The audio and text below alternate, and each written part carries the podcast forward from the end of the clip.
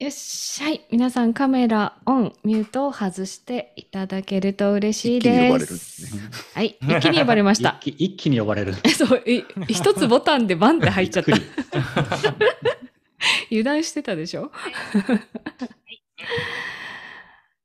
はい。じゃあ、はい、皆さん揃いましたかね。ね、はい、2時間弱ですけれども、編集者の夜ということで、えー各番組の編集に携わる皆さんをお呼びして、えーいろいろお話を伺いたいと思います。はい、じゃあ、ゆうすけさんに交代です。よろしくお願いします。よろしくお願いします。今ね、来ていただいているのは、それぞれの番組の編集をね、担当されてる側の方ということで。えっと、じゃあ順番にね、自己紹介をお願いしようと思うんですけども、えっと、僕の画面から見えてる方から順番に行きます。ということで、一人目、森口さんお願いしていいでしょうか？はい。じゃあトップバッターします。えー、ワクワクラジオの編集担当しております。森口と申します。本日はどうぞよろしくお願いいたします。よろしくお願いします。お願いします。じゃあ続きまして、コーヒーさんお願いします。はい。電気屋ウォーカーをやっております。コーヒーと言います。よろしくお願いします。よろしくお願いしまお願いす。します。じゃあ続いて、庄司さん、お願いします。はい、えー俺たちライブスマターという番組をさせていただいています。庄司です。よろしくお願いします。お願いします。じゃあ次がですね、かぶとさん、お願いします。はい。あばらや204号室というポッドキャストの編集担当をしてます、かぶとです。よろしくお願いします。お願いします。じゃあ最後に、農家の種のつるちゃん、お願いします。はい。農家の種というポッドキャストやっております。つるちゃんです。よろしくお願いしおます。願いします。いや、なんかあの、ずっとね、こういう企画をやるぞって言っていろんな方に集まっていただくんですよって言ってたんですけども、こうやって実際に揃うとなかなかこれワクワクしますね。めっちゃテンション上がってます。それよりもなんかこう、ね、皆さんがここの場に集合したのもほんの10分前ぐらいなので、まだ緊張感がほぐれていない感じが。そうですね。正直まだ出る準備できてい。ないんですよね。はい。というわけで、えっと、まあ、あの、企画というか、このコーナーの説明のは先ほどね、あの、まやさんの方からあったと思うんですけども、あの、アフタートークっていうのを今までやってたんですよ。出演していただいた方に、あの、アフタートークっていうことで音声を取って、ポッドキャスト場で流すっていうことをやってた時にですね、まあ、どんな話を今後ね、できたらいいですかっていうようなことを伺った時に、何名かの方がね、この音にこだわってる方とか、編集のこととかを他の番組の人からも聞いてみたいとか、まあ、そういうお話がちょっとあったので、それならちょっとやってみたいっていうことで、このコーナーを企画させていただきました。はい。で、はいえっと、どうだろう。あのー、ポッドキャストって僕も始めてから、あのーまあ、編集してるんですけど、なんだろうな。対面でやってなかったりするところがほとんどですね。多分ここに来てる人たちは皆さん対面ではされてないですよね。遠ね、隔で。遠リモート隔でね、はい。そうそうそう、リモートでやってて、で、まあ、それぞれの、えーなんていうの、音源？音源を一緒に集めて、一つに一本にして、で、まあ、音楽をつけてるところもあれば、もうそのまま、まあ、合体してるだけだけですよというところもあればっていうことで様々だと思うんですけども、うんうん。どうしようかな。あのね、僕は多分この中で一番短いのかなと思うんです、その歴としては。うんで、えっと、僕ね、庄司さん、いきなり振って申し訳ないですか？庄司さん、多分ね、最後の方かなと思ったんですけど。ね。いやいやいや、あのね、あの、いこうバーッと見渡したときに、ええ。あの、まあ、ポッドキャスト歴の長い方がざっとすん、えっと、いてはる中で、僕とか庄司さんはだいぶ浅い方かなと思うんです。浅い上に多分メンバーの機材も良くないっていうところでも 結構トップクラスだと思います。うんなんかでも、あの、一回アフタートークされたと、したときにね、結構割とこだわりを持ってるみたいなことを言ってはったんで、あ なんかね、そうそうそう。え結構こだわりですか3人でされてるじゃないですか。えええだからそこに BGM 出したりとか、いろいろええ結構大変な作業やと思うんですけども、コンスタントに出してらっしゃるっていうところで、こうちょっとね、あの、んこういうふうに気をつけたいとか、なんかこう思ってることあるのかなと思ってちょっと聞きたいなと思ったんですけど。僕ですなんかなんか、うん。皆さんの、皆さんの話を聞いた後に喋ろう、喋るのかなと思って、いきなり来てちょっとびっくりしてますけども、僕はもともと、あの、映像はやってたので、うんうんうん。その流れで、まあ、音声に多少は慣れがあったんですけど、その編集という作業にうんうんうん自体にはですね、ただ、もともとポッドキャストも全然知らないところから始めて、それで、とりあえずみんな適当に撮ってってなると、もう環境音とか撮り方とかむちゃくちゃだったんで、で、それを必死にどう直すかっていうことで、あの、僕、Adobe の Audition っていうソフトを使ってるんですけど、もう、あの、フィルターとかも何を直すのかとか、ちゃんと専門的な知識として知ってるわけでもないんで、とりあえず全部かけてみましたね。なんか、どうや、どれがどんな効果が出るのかなっていうのをとにかくかけまくって、あ、こうなるんだとかってなった後に、最初いろいろ直しを、直そうとしてみたりとかしまくったんだけど、あんまり今度はかけすぎると音がおかしくなるうんってなって、ちょっと減らしたりとか、そういう感じで、なんかもう本当に行き当たりばったりで回を重ねることに調整していってるっていう感じで、未だにそれは続けてます。なるほどです。あ、そっか。ねえっと、今ここに揃われてる中で、もともとそのポッドキャストやる前から、そういう音いじったりとか映像いじいじったりとかしてたよっていう方っていらっしゃるんですか？僕も×。はいあ、あ、森口さんの手が上がりましたね。あ、だけ？かぶとさんもや。うんうんそっかそっか。えっと、何かね、ちょっとさ先にみんなのマイク聞いていいですか、あ、気になる。なんかレベルがすげえ高くて、ここんなレベル、音声のレベル高い Zoom が初めてなので、おおぜひぜひぜひ。うんマジで恐縮してるんですけど、うん、うん、全然全然。誰から行こう？誰からですか？鶴ちゃんが気になるのは誰ですか？かぶとさんと鶴ちゃんは Yeti ですよね、それね。おそうです。ははいい、一緒です。えー。ブルーの Yeti ね、よポッドキャスト始める方、もう形が特徴的ですから、ブルー始めるうん。方、まあブルーじゃないや、そうですね。ポッドキャスト始める方のね、あの最初の選択肢に入ってくるの、必ず入ってくるのブルーです。の、 Yeti ですよね。えー。と、庄司さんと私が使ってるのは、これ、あのたまたまですけど、ズームの、株式会社ズームの ZDM1 というね、ダイナミックマイク。あ、はい。だから、鶴ちゃんとかぶとさんはコンデンサーマイク。で、うん。私と庄司さんはダイナミックマイダイナミックですね。うんク。で、森口さんの方がえらいかっこよさそうなんですよね。いやいや、うん、いや、気になる。えーっと、手話ですね。手話の KSM32CG っていうやつなんですけど、うんあの、音楽制作でずっと使ってたものを、もうそのまま、あの、うんまあうん借りてるっていう感じですかね。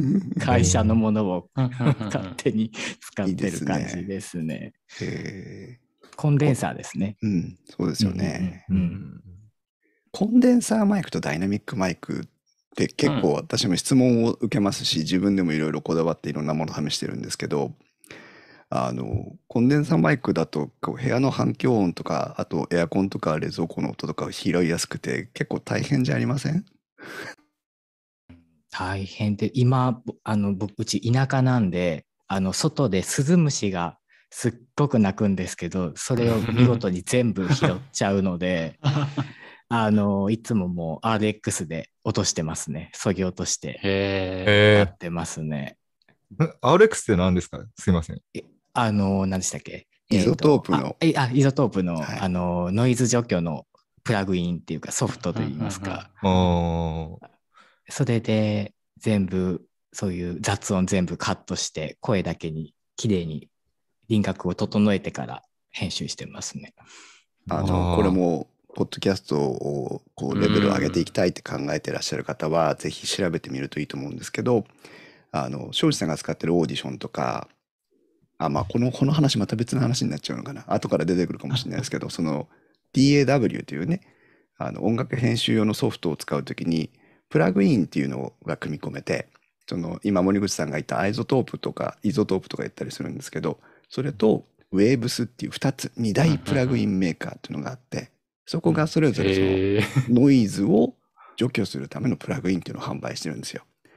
でうん、これを1個でも買うともう沼に落ちるというね。う僕、 Elements を買って、速攻 Standard を買ってしまうという沼にはまりました。あイゾトープはえカブトさんのとこみたいに。に、この皆さんこのカブトさんの壁面がデコボコしてるのをぜひ見ていただきたいんですけどこう吸音材とかね、うんあそうですね。ですけどう、ん。我々こう音質にこだわっていくと必ずそっちの方に行きたくなるんですけど、そこすごいですよね。すごいです。ここちょうどめちゃめちゃ羨ましい。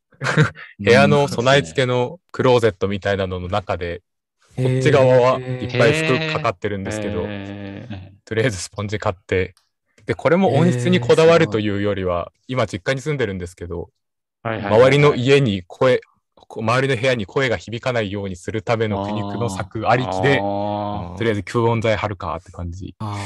収録収録ブースですね、そこが。ああ、そうですね。うん一応、ねでもここにこもって。ポッドキャスト自体すごいですもんね。もう無音がうるさいぐらい無音ですもんね、やっぱね。ああ、嬉しい。聞いてくれる。うんいや、すごかったです。ちょっと感動しましたね。リビルド以来の感動でしたね、あの 無音感は。ビビると。うんうん僕、マイクを使う前は iPhone1 台だったんですよ。ボイスメモのアプリを使って。で、それを、あの、 Audacity を使って編集してるんですけど、それで、まあ、あの、ノイズを除去したりとかしながら使ってたんやけど、やっぱりね、すごくエアコンの音とか、あとワンルームに暮らしてたので、部屋の中で鳴る冷蔵庫のうなりとかを拾うんですよね。ウィーンって言って。で、まあ、多分聞いてる人はそんなに今気にしないかなと思いつつ、で、うっすら BGM かけてごまかしたりとかもして、聞こえないように とかしたんですけど、やっぱりマイク使うようになって、今使ってるのはあの、ダイナミックマイクなんですけど、しっかりあの、こっち向きのマイクの向いてる方の音しか拾わないっていう風にすると、今もちょっとね、最近ちょっと夜暑かったりするからエアコンかけてるけど全然気にならないし、そこから入り口やなと思いました。その、なくてもできるわと思ってたんですけど、結構ね、揃えていく理由ってそこなんやなっていう感じがしますよね。そうですね。ねうんえっとね、えっとですね、チャットの方にですね、質問が来てます。遠隔で合わせるタイミングはどうしてますかっていう質問が来てるようですね。皆さん遠隔ということで、こうやってあの、あれですか、編集ソフトでこうやって2つ波形みたいなの出るじゃないですか。うんそんなんて、僕はあんまりやったことないんですけど、他のゲストさんの番組に呼ばれた時に、なんか、カウントダウンみたいなんでしたっけ ?3、2、1みたいなことやったりしてはったんですけど、そういうこと皆さんしてはるんですか？せーの。ああ、みんなしてはるみんなみんな捨てられますね。わからん人がやってる。一番最初に始めるのはこれですよね。せパンーの、パンっていう。そうポッドキャストにせーのって言ったらこうします。必ずやる。全く、全く反応できなかった。とかを撮影してるところを思い出していただくと、カチンコってあるじゃないですか。よーい、カってやつ。あれと一緒で、パンって叩くと波形がピッと伸びるんですよね。なので波形をこれで伸ばして音を合わせやすくするっていうテクニックで。ああ、なるほど。そう。でもこれって、あの、せーのって言ってる間にもネットを介してタイムラグがあるので、はいはいはい、はい。私昔挑戦したことがあるのは、今時計ってものすごく正確になってるじゃないですか、スマホの。うん、そうですね。なので、55秒からカウントダウンしてって、みんなで55秒からカウントダウンしてみたりとかしたんですけど、でもこれが一番簡単かなって気うが。ん。それで同期するんですね。そ同期さのタイミングで後後から編集で同期をさなるせる。ほど。なんか手叩いてたんですけど、結構編集しない二人がすごい適当だったんで、叩き方が。わかるわかる。ですよね。だから最近はめっちゃわかる。もううちの番組、あの最初に一応自己紹介をするんで、もうその自己紹介の声で合わせてます。うんええあうちもそんな感じです。ね。え多分、電気屋ウォーカーは皆さんと相当違う合わせ方をしてるんですけど、えうんあと各自が音源を取って送ってくれるんですけど、はいはいはいはい私のとこでみんなの音源も取ってるんですよ。そうするとうん私の音声とみんなの音声はここで聞いてる限りのはもう一対のペアの状態になってるので、そのみんなの音声に他の人たちのは波形で合わせるっていうことをしてます。うんうんですごいめちゃくちゃ手間かかってるんですけど。えーえ、かごとさんは手叩いてなかった？やってないってことですよね？いや、まあ、一緒、理屈は一緒なんですけど、パンってうん。口で言おうねって言って、口口で言うパッティ 口で言おうねな。で、二人で相手のパが聞こえたら、パを跳ね返すという理屈で5回パを言って、編集の時は、まあ真ん中ぐらいで合わせれば、へーなところに一応、正しいか分かんないですけど、やってます。面白い。これあの多分ここにいる全員は悩んだことがあると思うんですけどインターネットこの Zoom とか Discord とか Skype とかいろんなもので収録してますけど、あの、ネットの帯域、そのネットの速度が速くなったり遅くなったり変わるんですよね。そうすると、えっと音声を途切れないようにするために、それぞれのこうボイスチャットのソフトっていうのは、データが。が来ないときは間を伸ばすんですよ。ああ。なのでうん。こう、私が今こうやって喋ってる音声は、あの、皆さんが聞いてるときは少し伸びてるかもしれないんです。で、データが十分になってくるとシューって元に戻すんですよ。だから、あの、一定のリズムで、例えばあの時計がカチカチ、メトロノームみたいなのがカチカチカチカチってやってったとしても、ネットを経由すると、カチカチカチカチカチカチカチってなったりする可能性があるんです。へえ、知らなかっなので波形をぴったり合わせようと思ってもずれてる時があって、うんなんでずれてんだろうみたいな悩むことがある。た。うーん。でもあの結論気にしすんなっていう聞いた感じ違和感がなければそれでいいじゃないかっていう。確かにね、あの参加メンバーが多ければ多いほどね、その合わせる作業っていうのが複雑になるから、さらにそこにね、BGM を出したりだとかするとね、増えますからね、量が。うんね。うんそっかそっか。パンはちょっとじゃあ、これから取り入れてみようかな。二人でやってる以上であんまりあんまりそんなにこだわらなくても。うん。それ以上になってきたら。うん、えーもう一つ質問が来てるんですけども、大変な編集の中で楽しいところはという質問。これでもみんなね、辛いけど楽しい、すまあ好き、ね、いじってくるとまあ楽しくなってくるっていうか、こだわりたいからこだわってくるような部分もあるじゃないですか。うんうん楽しみを見出してる方はいらっしゃいますか？編集に対して。どうですか、まあ皆さん。鶴ちゃんはあれ コッティさんとあとはいはいはい哲兄さんと、まあ、最大3人。で、うんうん最近哲兄さんちょっとお忙しそうでお休みですけど、ねはいあの編集作業は、うんあれ？基本対面収録でしたっけ？対面収録、コロナなってからリモートが増えましたね。うーんうはいん。編集ってこううん。例えば2パターンあると思うんですけどあ2人で話してる会話はあんまりいじらずに必要のないとこだけをこうバサッと2人分切っていく方法とうん。あとこう声がかぶったからつるちゃんの声は消してとかコッティさんの声は消してみたいなことをしていく方法と2つあると思うんですけどうんつるちゃんどっち派ですか？どっちも駆使しますね。結構ああ挟み入れるタイプです、僕は。挟んでいくタイプ。かぶとさんはどうですか？あ,、はい。ごめんなさい。どうぞ。いや喋り、喋りは結構適当に喋って、かカットで詰めるっていうイメーうジですかぶとさんのとこは？僕もしゃ、喋るとき、まあ、とりあえず喋って、で、まあ、カットで、まあ、いらなそうなところはもう切っちゃっていいかっていう感じです。森口さんどうですか？そうですね。まあ同じですかね。うん結構僕はバッサリバッサリバッサリ落としていく人なので。えーめっちゃ短くね、知りますもんね。容赦ないんで。うん庄司さん3人だと大変じゃありません？いや大変そう。かぶった音はまず、あの、誰が一番面白いこと言ってるかを考えて、バッサバサ切りますし、あと結構、咳したりとか割と自由なんで、キーボード打ったりとか、ああ、めっちゃ切り刻みますね、僕はもう本当音は。あ、俺たちライブズマタ細かく雑音ええ。が一番気になったんですけど、結構いっぱいハサミ入れて切ってる感じですか？めちゃくちゃ入れてますね。あ、そうなんだ。じゃあ、じゃあ、自然すごいです。いや、僕はもしほ本当に編集しないやったらめ、全員が編集する能力があるぐらいの頭を持ってる人たちが喋ってるのかなって思ってたんですけど。あのアホな集まりなんで。じゃあ、じゃあ、めちゃくちゃ頑張りましたね、本当に。本当に無駄話とどうでもいいことをめっちゃ喋ってるんで。なんか、お仕事の内容聞いたら、ええうんみんながすごいのかなと思ったけど、じゃあ、いえ、あ庄司さんのアホがアホみたいに喋ってる中で意味がありそうなことだけを残してる感じです。いやその苦労は伝わってます、じゃあ。喋ってる時に誰かと被って、あってなってしまうと、あの、そこの部分使えなくなるから、喋り切るみたいなのは最近なんか身についてきました。だから使えるようにじゃないけど。うん。えそれ喋る人、どっちもその意識を持てると、10秒ぐらい2人それで走り続けるときは、ありますあります。開けずに最後まで言い面切って。白い。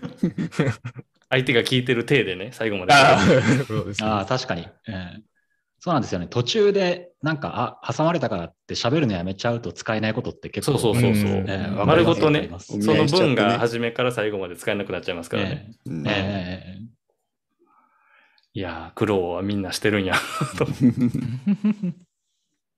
そっかそっか。えっと、じゃあもう一つ質問。最大収録人数はですって。まあ、ゲスト呼んだりとかね、いろんな方でされてることもね、タイミングとしてあると思いますけども、一番多かった人数覚えてます？皆さん。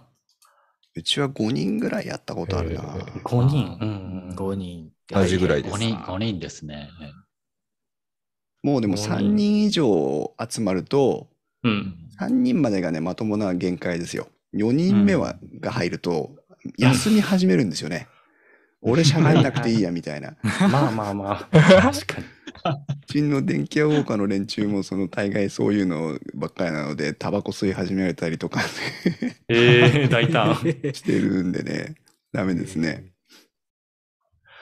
えー月一で来てくれはった時のアフタートークはやってるんですけど、それでも2人が限限度？かなあプラス2人か。僕とマヤさんとプラス2人やから、まあ4人とかかな。まあ限度ですよね。まあそこでも被ることは多かったですけど、さっきの話と一緒で、もう切っちゃうか、あ使えそうと思ったらちょっとだけ、ちょっとだけね、こうずらして細工して、順番に喋ったような演出にしたりとか、まあしたりしてるかな。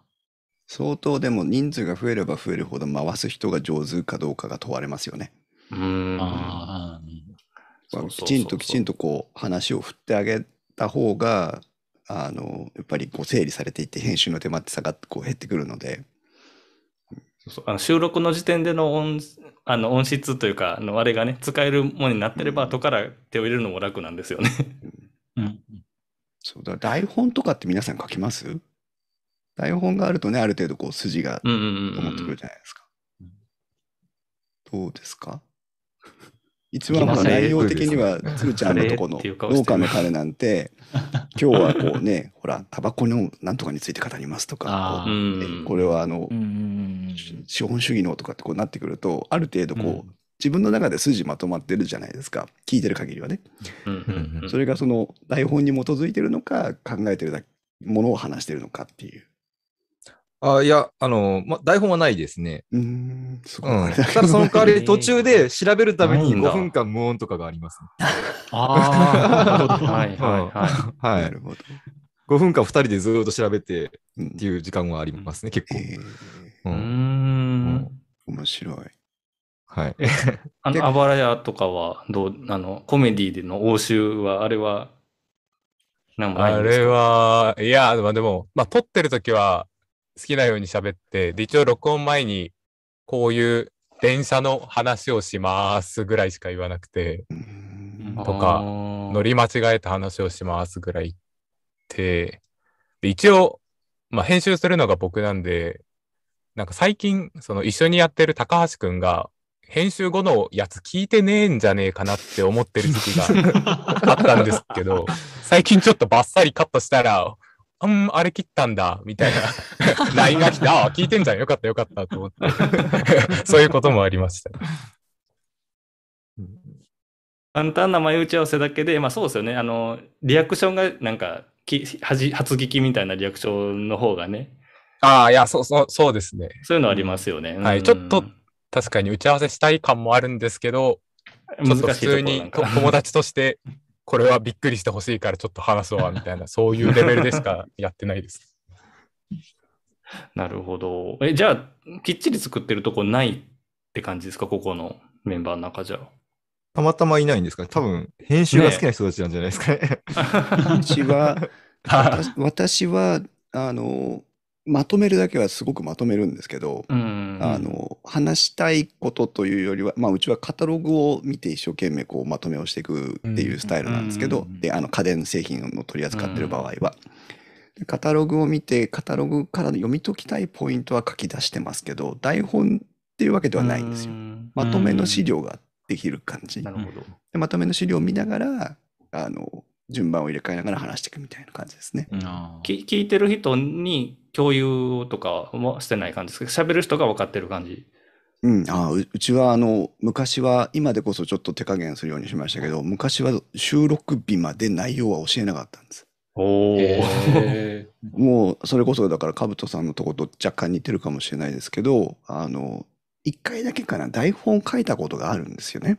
はいはいはい。そしたら全く面白くなくて熱量ゼロ読んでるだけみたいうんな私もそうだし参加者もそうで。うん。なのでやっぱりこう、えーっとで新鮮なリアクションがないと話してても面白くないしで新鮮なリアクションが結局ほらリスリスナーさんの感情移入対象としての泰治君であったりうん。リスナーさんの感情移入対象としてのひまちゃんなのでうん。ひまちゃんとリスナーさんが一緒に驚いてくれるっていうのをちょっと大事にしてるんですよね。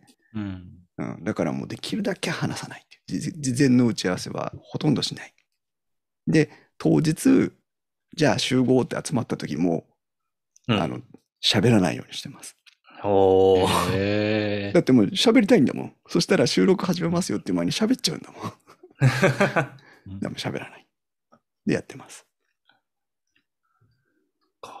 へえ。結構じゃあトピックだけ作ってるとかっていうパターンはありかもしれない。うちもそういう感じで、なんとなくこういうこと喋ろうかなとか自分用のメモみたいなところで、あの、思い出しながらね、あ、これ喋ったから次これ喋ろうみたいなのがあるって、まあうちの番組なんかは特にサッパさんとかには、は発撃のリアクションをやっぱりさっきコーヒーさんが言わはったみたいな、こう、リスナーさんの位置のまあ代表みたいなところで聞いてもらってるんで、まあ、めったな、まあ、企画とかで何かこういうことしましょうよってことをすることない限りは、本当に、あの、呼ばれて聞いて私はうんうん言ってるだけです、みたいな。まあ、そんな感じのところですね。今皆さんう63人の方が同時に視聴していただいてますよ。え、そんなに？すごい。いっぱい来てる。あ、でもたくさんたくさんコメントもね、いただいてて。さっきコメントで流れてたし、庄司さんが一番最初に話したところで私思わず乗っかりちゃいそうになりましたけど、音楽編集、そのポッドキャストの編集ってどんなソフト使ってます？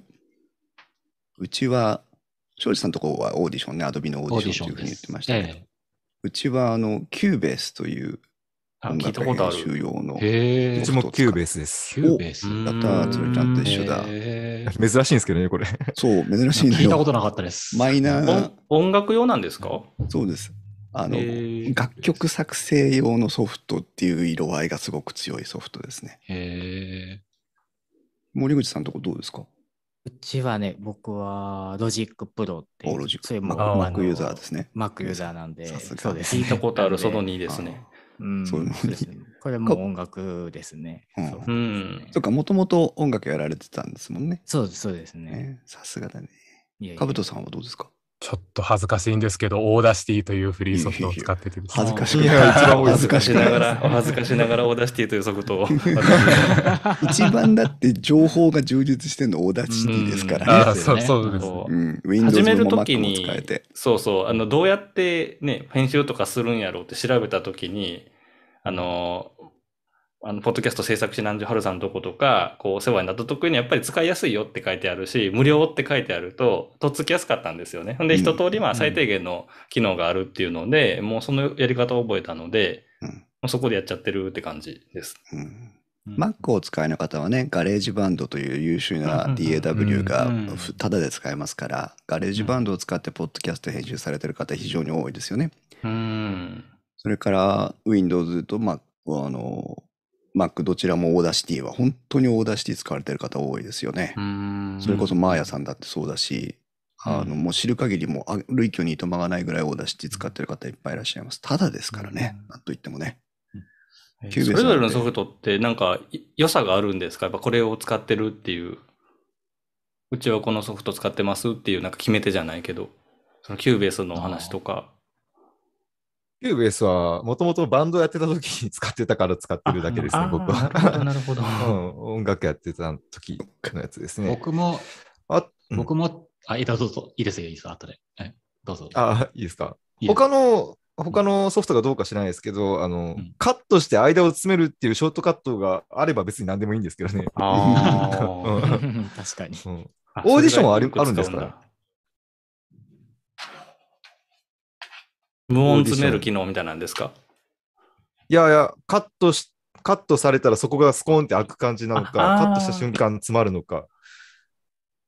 ああ、動画でいうリップル削除みたいな機能をあ、そうそう、リップル本削除、リップル削除。はい。えー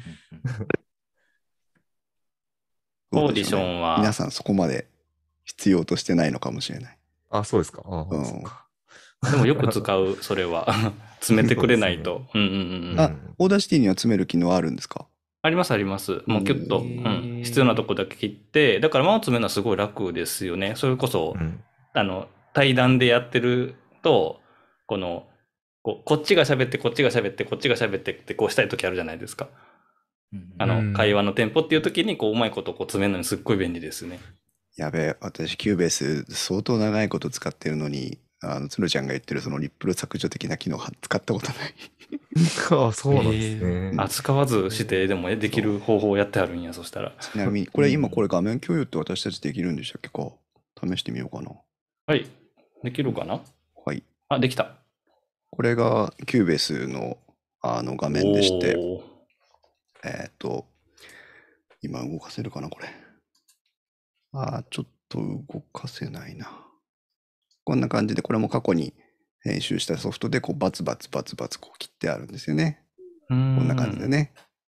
で、これは、えっ、と、コーヒーの声、タイジ君の声、ひまちゃんの声と、それから、えっ、と、ガンス娘さんってこうゲストが来た時の音声なんですけど、それ4つを貼って、ここで作業して、で、こっち側が BGM があって、BGM ずーっとこう、あの、反復複製という便利な機能があって、ずーっとリピートで音源をフィルしてくれるという機能があるので、それやって編集してますね。こんな感じで。で、最近はこういう、ああ、届かない。ケーブルが届かない。こういうですね、あの、これ左手で操作をするためのデバイスなんですけど。こいつで Cubase をあのダイレクトに操作できるんですよ。なので、拡大縮小したり、カットしたり、なんていうの操作を全部、いわゆるここにまあショートカット割りやってて、操作してやってます。そんな感じ。左手デバイスって初めて見ました、僕。うん、こじらしてくるとこういうの使いたくない。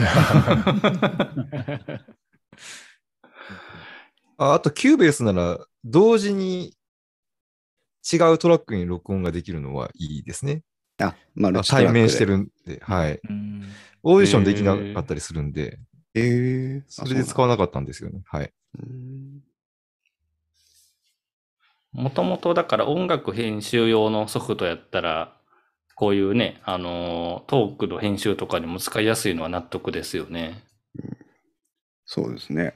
私はうんシルバーライトって多分今知ってる人いないですけど、シルバーライトっていう DAW から入っうん Audacity、シルバーライトで、で、 Cubase に行ったのかな？ Cubase が7ぐらいからずっと使ってまして、今 Cubase のプロって一番高いやつ使ってますけど。うんうんでも、ね、一番のポイントは、あの、オーディションでも、 Logic Pro でもうんうんうんうん、 Cubase でも、プラグインが使えるっていうのが一番大事なんで。プラグインか。うんさっきの言ってたね、あの、ノイズ取るプラグインの話とかですよね。そう、その、皆さんにお届けする音声の聞きやすさっていうのが、うんあのー結局は、えっと、編収録時点、編集前の状態にいかに音源をクリーンに取っていくかっていう行為と、編集後いかにそれをクリーンにしていくかっていう行為の2つが、あの、突き詰めていくと大事なポイントになってきて、はいはいはいではい。編集前に気をつけるポイントというのは、カブトさんみたいに、その部屋の反響をいかに抑えるかとか、それから、まあ、ダイナミックマイク使ってる私とか庄司さんみたいに、そのエアコンとか、まあ、あの、暗騒音って言ったりしますけど、部屋のもともと持ってる音、スズムシの音とかね、そういうのをいかに、えっと、マイクで拾わないようにするかとか、あと、結構皆さん使ってますけど、このスタンドとかもね、うん。うん森口さんも使ってるし、鶴ちゃんも使ってますけど、鶴ちゃんのやつはあれ、イエティの純正のやつで結構高くていいやつですよ。あの、これも、と机の上にマイクスタンドを置いて、で机の上に手を置くと、トンって、こう振動が伝わるじゃないですか、マイクに。うんそれでまたノイズになったりするんですよね。だからこういうものとかっていうのを、まあ、金かけてやっていく方、工夫してやっていく方が前段で。で、収録後の音声を何とかしていくっていうのがその DAW とプラグインの分野になってくるんですけど、うんそのイコライザーという皆さんがあの車に乗ってる時に結構低音を俺は好きなんだとかやってるやつあるじゃないですか。はいはいはこメモリカペコペコやってるやつ。うんあのイコライザーの処理とか、あとはコンプレッサーってそのどのボリュームをどれぐらいこう上げていくか。で最近はラウドネスっていう言葉もあるんですけど、そのラウドネスをどうしていくかっていうのもあるし、そういったものをを後から調整していくのがやっぱりそのプラグインなので、結構沼にはまっていくとこのプラグインに毎年毎年お布施を払っていろいろ試したくなるという。う んえっとね、コメントの方からね、あ、ポトフさんだ。プラグイン何使ってるのかなって、なんかご紹介できる方いらっしゃいますか？皆さんどうですか？さっきね、RX7、まあ、RX シリーズの話がね、出ましたけど、他にあ何か。RX シリーズ、それはノイズを取るやつでしたっけ？ iZotope の RX というノイズを除去する、ノイズを除去するだけじゃないんですけど、その音をスズムシをいなくする修復プラグインそうそうそう。うん 結構、この、この、ごめんなさい、皆さん気持ち悪くて。うんうんうんこれ、こういう音をさっと取ってくれるんですよ。へえ。あの、マウスデクリックっていうあ、使ってます。ああ、もうこれ マウスデクリックはね、お守りのようにかけたい。このためにスタンダードにさせられました。素晴らしい。いや、一番安いのから一個高いのにさせられました。そうそうそうそう。本当にね、これあの、結構その、ね、私たちアナウンサーでもなんでもないので、その時の体調とか、その喉の渇きの様子とかでやっぱりこういううん口から出しちゃう嫌な音って乗りやすいんですよね。ああ。こういうのを RX っていうのはいろんな、いろんなプラグインのパックなんですけど、あの、集中的にその音声をクリーンにしてくれるので、結構いいですね。一個ずつなんか撮ってましたわ。あの、あれで、自分で、あの、聞いて、あ、ビチャってなってるなと思ったらそこを選択して やってました。わ すごい努力それは。気になると気になるじゃないですか、なんか自分が。うん。なりますね。そうそう、そういうところもね。そっか。無料のじゃあ、 Audacity ではちょっとそれは使えなさそうな感じですね。オーダー C でもなんか VST のプラグイン使えるんじゃないかな。うんただ、その買わなきゃいけない。うんうん便利な使い方とかね。多分知ってるといろいろね、できるんじゃないかなと思うけど、他になんかプラグイン関係の話で、私ばっかり話しちゃうので。大体でもそれか、そのノイズ取ったりとか、まあ、口から出る音とか、まあしゃね、あのトーク中心なので、ポッドキャストは気にするとこってそういうとこですよね。ああとはお、あ、いいですよ。どうぞ僕。のうんうん環境とか、あと吉田くんが割とあの、マンションのフリースペースでやってたりとかするんで、うんうんうんで、僕も喋る場所の時は結構広い空間なんで、ああ、のボワーっていう音ね。ええうん残響音が残るんで、同じ iZotope の、あの、ななんだっけ、デリバーブか。デリバーブええデリバーブですね。リバーブ除去っていうのを使ってますね、よく。そんなあるんだ。へえ結構ね、リバーブも、あの、ナチュラルにね、あの、反響音があって聞き心地がいい場合もあるんですけど、えうん。あの、3人とかで話してると、この人はちょっと反響音強め、この人は弱めってなっちゃうと聞き取りにくくなるんですよねうん。だから結構デリバーブもいいですね。うん一人だけあると急に気になりだすんですよね。みんな同じだわかる、ったらわかります、気にならないわかります。ものがええうん。音質がね、違ったりしますもんね、一人だけ。うんそうなんですよね。うん。皆さん。リンゴジュース飲むと3分ぐらいは、ねちゃねちゃ音なくなるらしいリ ンゴジュースリンゴジュースらしい結構そのノイズを除去していく系の工程とそれからあの EQ イコライザーの工程とあとはそのあとボリュームをどうやって上げていくかっていう工程のこの3つが多分対別すると大事なポイントかと思うんですけど EQ は結構いろんなソフトに標準でもついてるのであのプラグインをわざわざ買うまでもないんですけど私は買ってますけどでも最近あの特に YouTube もポッドキャストも含めて大事なのがラウドネスなんですよね。うん皆さんラウドネスって意識されてます？気にしたことないです。森口さんとかで標準があ音楽されてるんですか？うんとマイナス 16? あ、そうです。ポッドキャストはそうですよね。えさすが、さすが、いやいやいや。普通に出てくる。ちょっとあの解説を、解説をお願いします。いやいや。最初 最初に、最初にマイナス16にしたとき、これでかすぎないって思いませんでした。そうですよね。でかすぎて下げちゃったんですけど、僕でもも他の番組さんが、のあのボリュームとかあのアプリでね聞くときにあやっぱうちのちっちゃいやと思って、うん。でうんそれに気づいたのが結構配信してから30話ぐらいうん。配信してから気づいちゃって、うん。うわーと思ってそこから一気に音圧上げたんですけど。僕200話ぐらいで気づきましたよ。わ ラウドネスっていうのは、あうん、どうぞ、大丈夫ですか？あ。ラウドネスっていうのは、あの、皆さんこう、いろんなアプリとかソフトとか何でもいいんですけど、音量をこう見ていくときに、こう、緑色と黄色と赤とでこう色分けされたバーを見たことがある方もいるんじゃないかなと思うんですけど、あれってこう音量を表してるものなんですよね。あれとは別にうん、聴覚上の音の大きさを測っていこうっていうのがラウドネスというものの考え方で、このテレビの業界とか YouTube も含めてラウドネスっていうものを今非常に大事にしてます。で、一見、こう、ボリュームメーターで見ると、ダーンとでかいように見える音でも、聞いてみると、あれそうでもないよねっていうのがあって、じゃあ聴覚基準で決めましょうと。で、今森口さんが言ってくれた、庄司さんも言ってくれたように、えっと、Apple Podcast が定めている基準のラウドネスっていうのはマイナス 16dBFS なんですよね。DB え LUFS? ちょっと単位がわかりませんけど。で、YouTube が確かマイナス14うんなんですよ。で、テレビはマイナス24かな？うん確か。うんですよね。うん。で、それをやっていくと、こう波形としては、こう、ドーンと、こう、のり波形というふうに言ったりしますけど、バーンと波形がこう、こうなって帯のように見えるというね、うん感じになりなりがちという。うん。それを結構苦労して調整していかないと、森口さんおっしゃったように、なうちの番組だけ、連続で聞いてるとうちの番組だけ小さいみたいなことにうんうんうんうんなったりもするという。なんか放送、ラジオ局とか使ってる放送の、えーデモ音源というか、この音量に合わせてくださいっていう音源を、こ古典ラジオの樋口さんからもらったん、てか、アップしてるんですよね。多分、樋口ラウドネスとかで検索したら出てくると思うんですけど。もうそれを、それを、まマスタリングの時にバーンって流して、それで耳で合わせてます。ああ、へー面白い。うん。いや、古典ラジオそうしようって聞いたのに、ああ、古典ラジオしようならもう正解やろうと思ってます。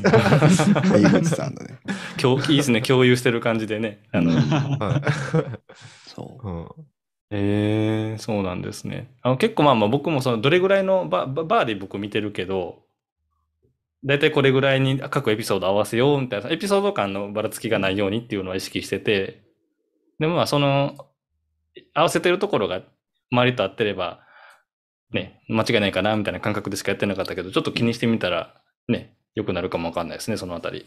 そうですね。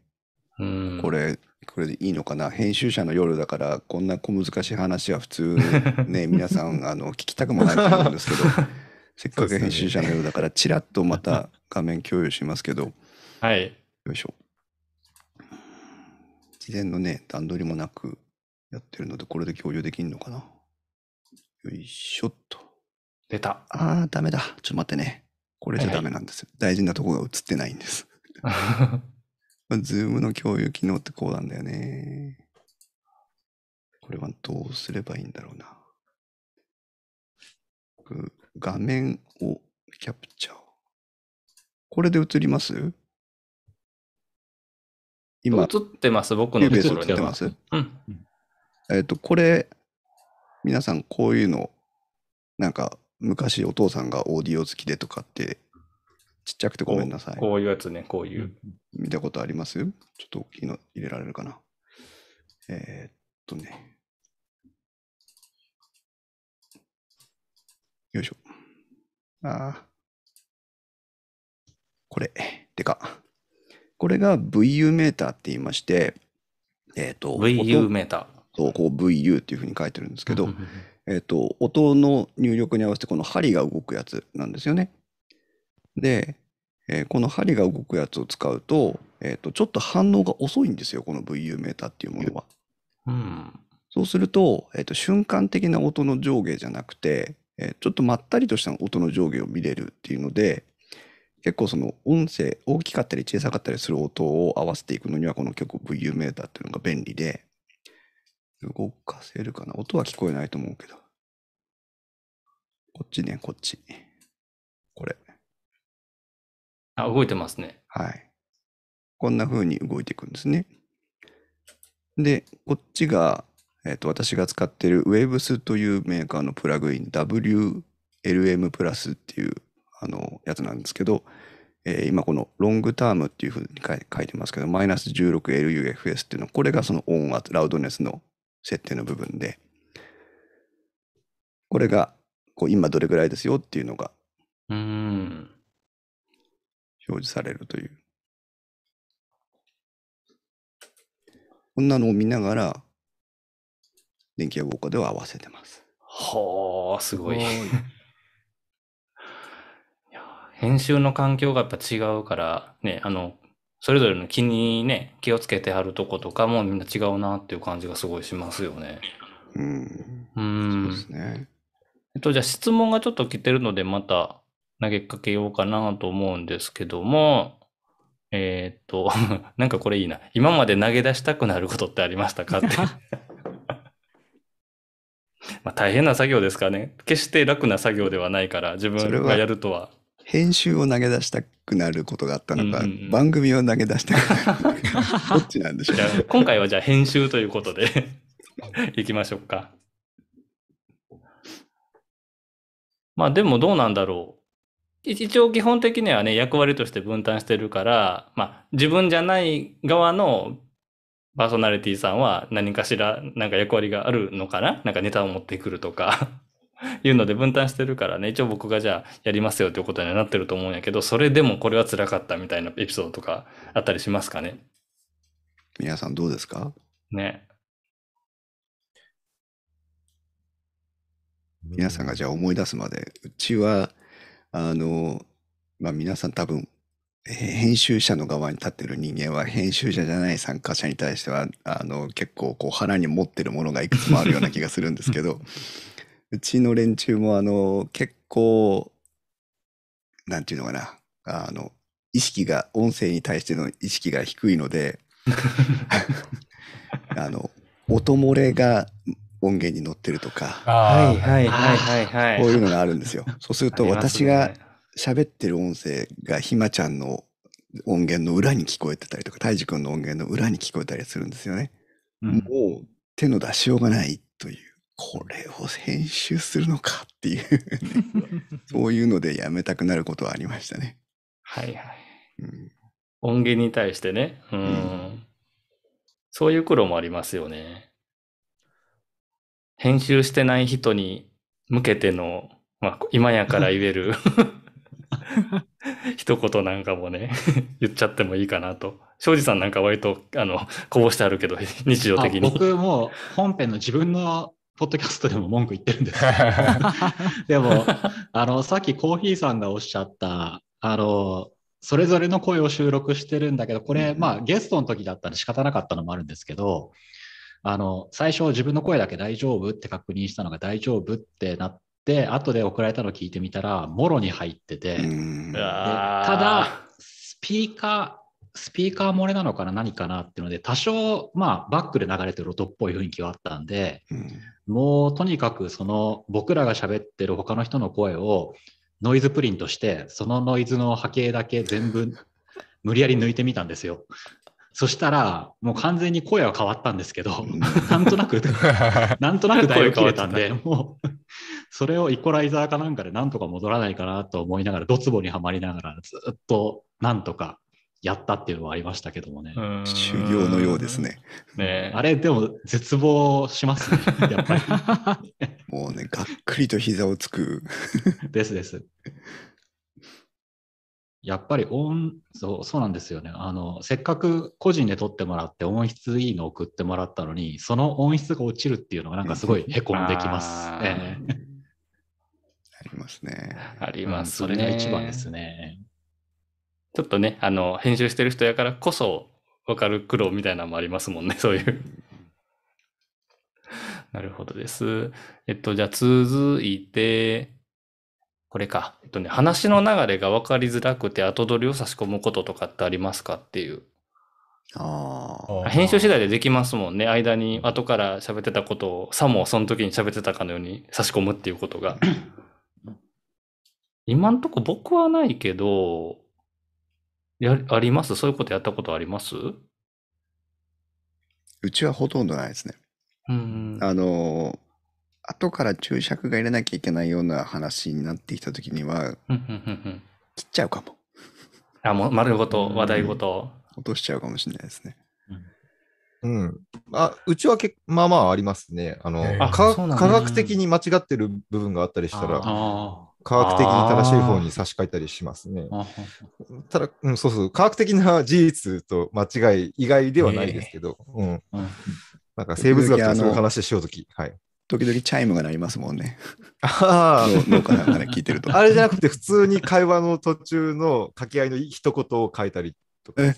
あ、そうなんだ。へーはいそれでえ、どこを変えられてるかは気づいてないんですけども、そんな自然になるんですか？一言だけ変えようと思うと、やっぱ言ってるテンションが絶対違ううになっちゃって。そうなんです。やけん、あの、はやつの骨すささっきまで言いましたけど、もういないかな。もう言ってたんですけど、ポッドキャストでね。なんで、一人でその時のテンションにならないといけないんですよ。テンション上がっとんやったらかなり上げて、うん、あ声張って夜中全に。然気づかないですね。うん面白い。うんいやー、苦労、そういうね、こう苦労があるんですよね、ほんまに。うんそれは、ただ、うん、そうですね。うんうん。ですね。流れ上後から補足っていうことがね、こう、起こるタイプのうん。トークと、本当にもう流れを大事にするね、こととかもあるから、それぞれかなと思うんですけども、うん。あとはね、どんどんいっちゃいますね。えっと、うん。質問で、えっとね、初心者の私に教えてくださいという、なんか、えっと、裏技？編集の時にこれやるといいですよみたいな裏技ってありますかって。なんかありますか？うん。もうだってノウハウの塊ですからね。ん。それぞれみんな裏技だらけでやってるんじゃないですか？え、これってみんなやっぱり自分で調べて行き着くんですか？その、こういう風にやったらこうなるよみたいな。僕全くわかんない状態から始めたから、その、本当に調べた時に載ってたテクニックってあるじゃないですか？その、ノイズを消すだとか、うんあの、おバランスを整えるためにノーマライズするとか、コンプレッサーかけるとかの本当に、そ教科書通りにとこれやって、これやって、これやってみたいな感じでしかやってないんやけど、情報源ってどこに、どこにやっぱり音楽とかしてあったりとか、ね、もともと触ってたかからとか、そういうとこなのかなとか、そのノウハウを貯めていく過程がわかん、なんかどういうとこにあったんやろうなっていうのが気になりますけどね。どうですか？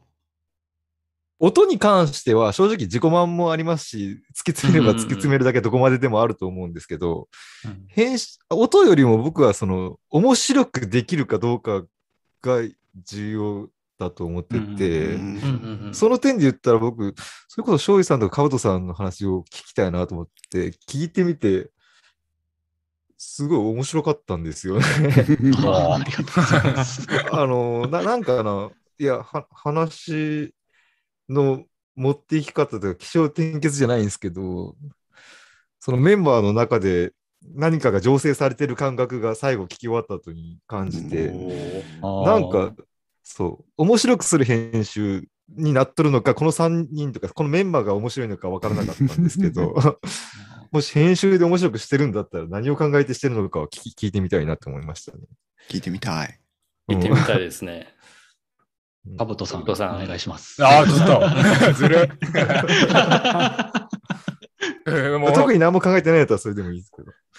ま、工夫してないですけど、一応、リモ、最初は対面で録音してたけど、途中からリモートで撮るようにしたんですけど、なんか、間とか、切ったらもっと切れるんだけど、実際に俺らが話す時のテンポ感って、こんな早くしたらちょっとずるいかな、みたいなところは、切らないで、できるだけ。でもなんかタイムラグでこれはネット環境が悪かったから、ここは本当は俺らはもっと面白いまで話せるはずだから、ちょっとこっそり詰めちゃおうとか、そういううん感覚ではやってますね。あんまり工夫はできてないかもしれないです。あ面白い。でもなんか、間を詰めたくなる気持ちはものすごくよくわかるんですけど、うん間を残すっていうのはなんか初めて聞いたかも。いや、そうまあ、うん、でも残しますね、僕も。へえ、うん面白い。このままが、この間が心地いいとか、この間が面白いみたいな、やっぱ聞聞き直しての判断って感じですか、やっぱり。ああ、そうそう、まあ、てか、俺らの限界、限界を編集で超えないようにしようかな、みたいな感じですね。庄司さん。庄司さんはいかがですか？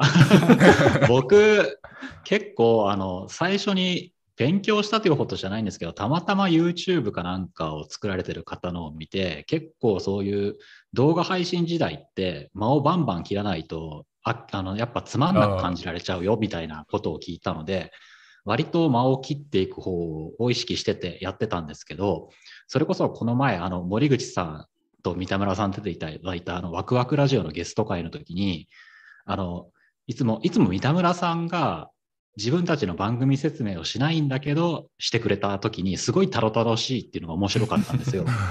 その時に、そのタロタロしさを、あえて切らないことで、あ、なんかその、あ切らない方の面白さっていうのに最近やっと気づいたっていうレベルですかね、僕は。ねそれまでは割と詰めていった方が多分聞いてても飽きないだろうなとか、あんまり間が伸びるとあ飽きちゃうかなって思いながら、割と切らなくてもいいところまで詰め癖があったんですけど、編集では。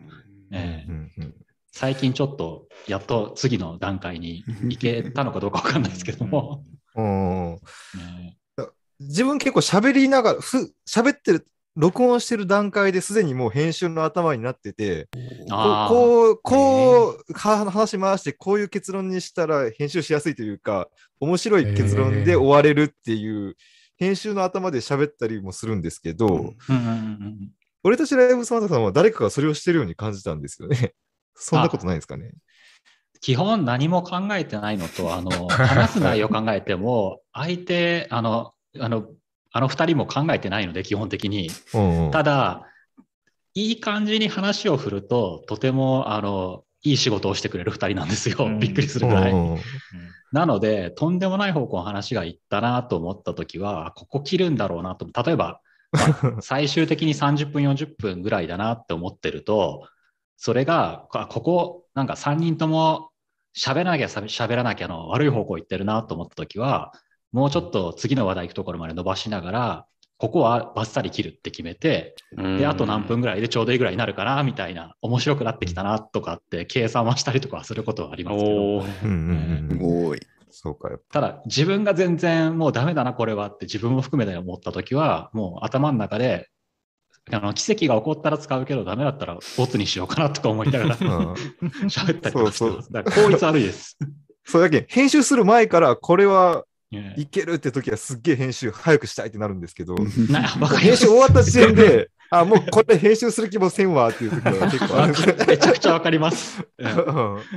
そのモチベーションすごくあります。したくなるときと、やりたくないなと思うときあります。わかります？めっちゃ分かれますよね。大体ボツにしますもんね、それ。うちは1回の配信間隔が長いからね、気に入らなくてもボツにはできないっていう。うん。ああ、なるほど。うんここ配信しないと、あと次いつだろうみたいになっちゃうんで。えーあの、ボツ、ボツ判断も編集の人が持ってる感じですか、やっぱ。うんボツにする場合は。うんそれはそうでしょう。ね だってこれはもう使えねえなと思ってボツにするわけだから。で、相方さんが編集された、あの、はい配信された音声を聞いてない説みたいなね。はい。さっきも出いてたや、ある、ある。る人はあると思ってますが、皆さんどうなんですかね？ハイジはあり聞いてない。ます。あります。聞いてないと思う聞いてない可能性高いなと思います。えーすごくそうなんだ聞いてない。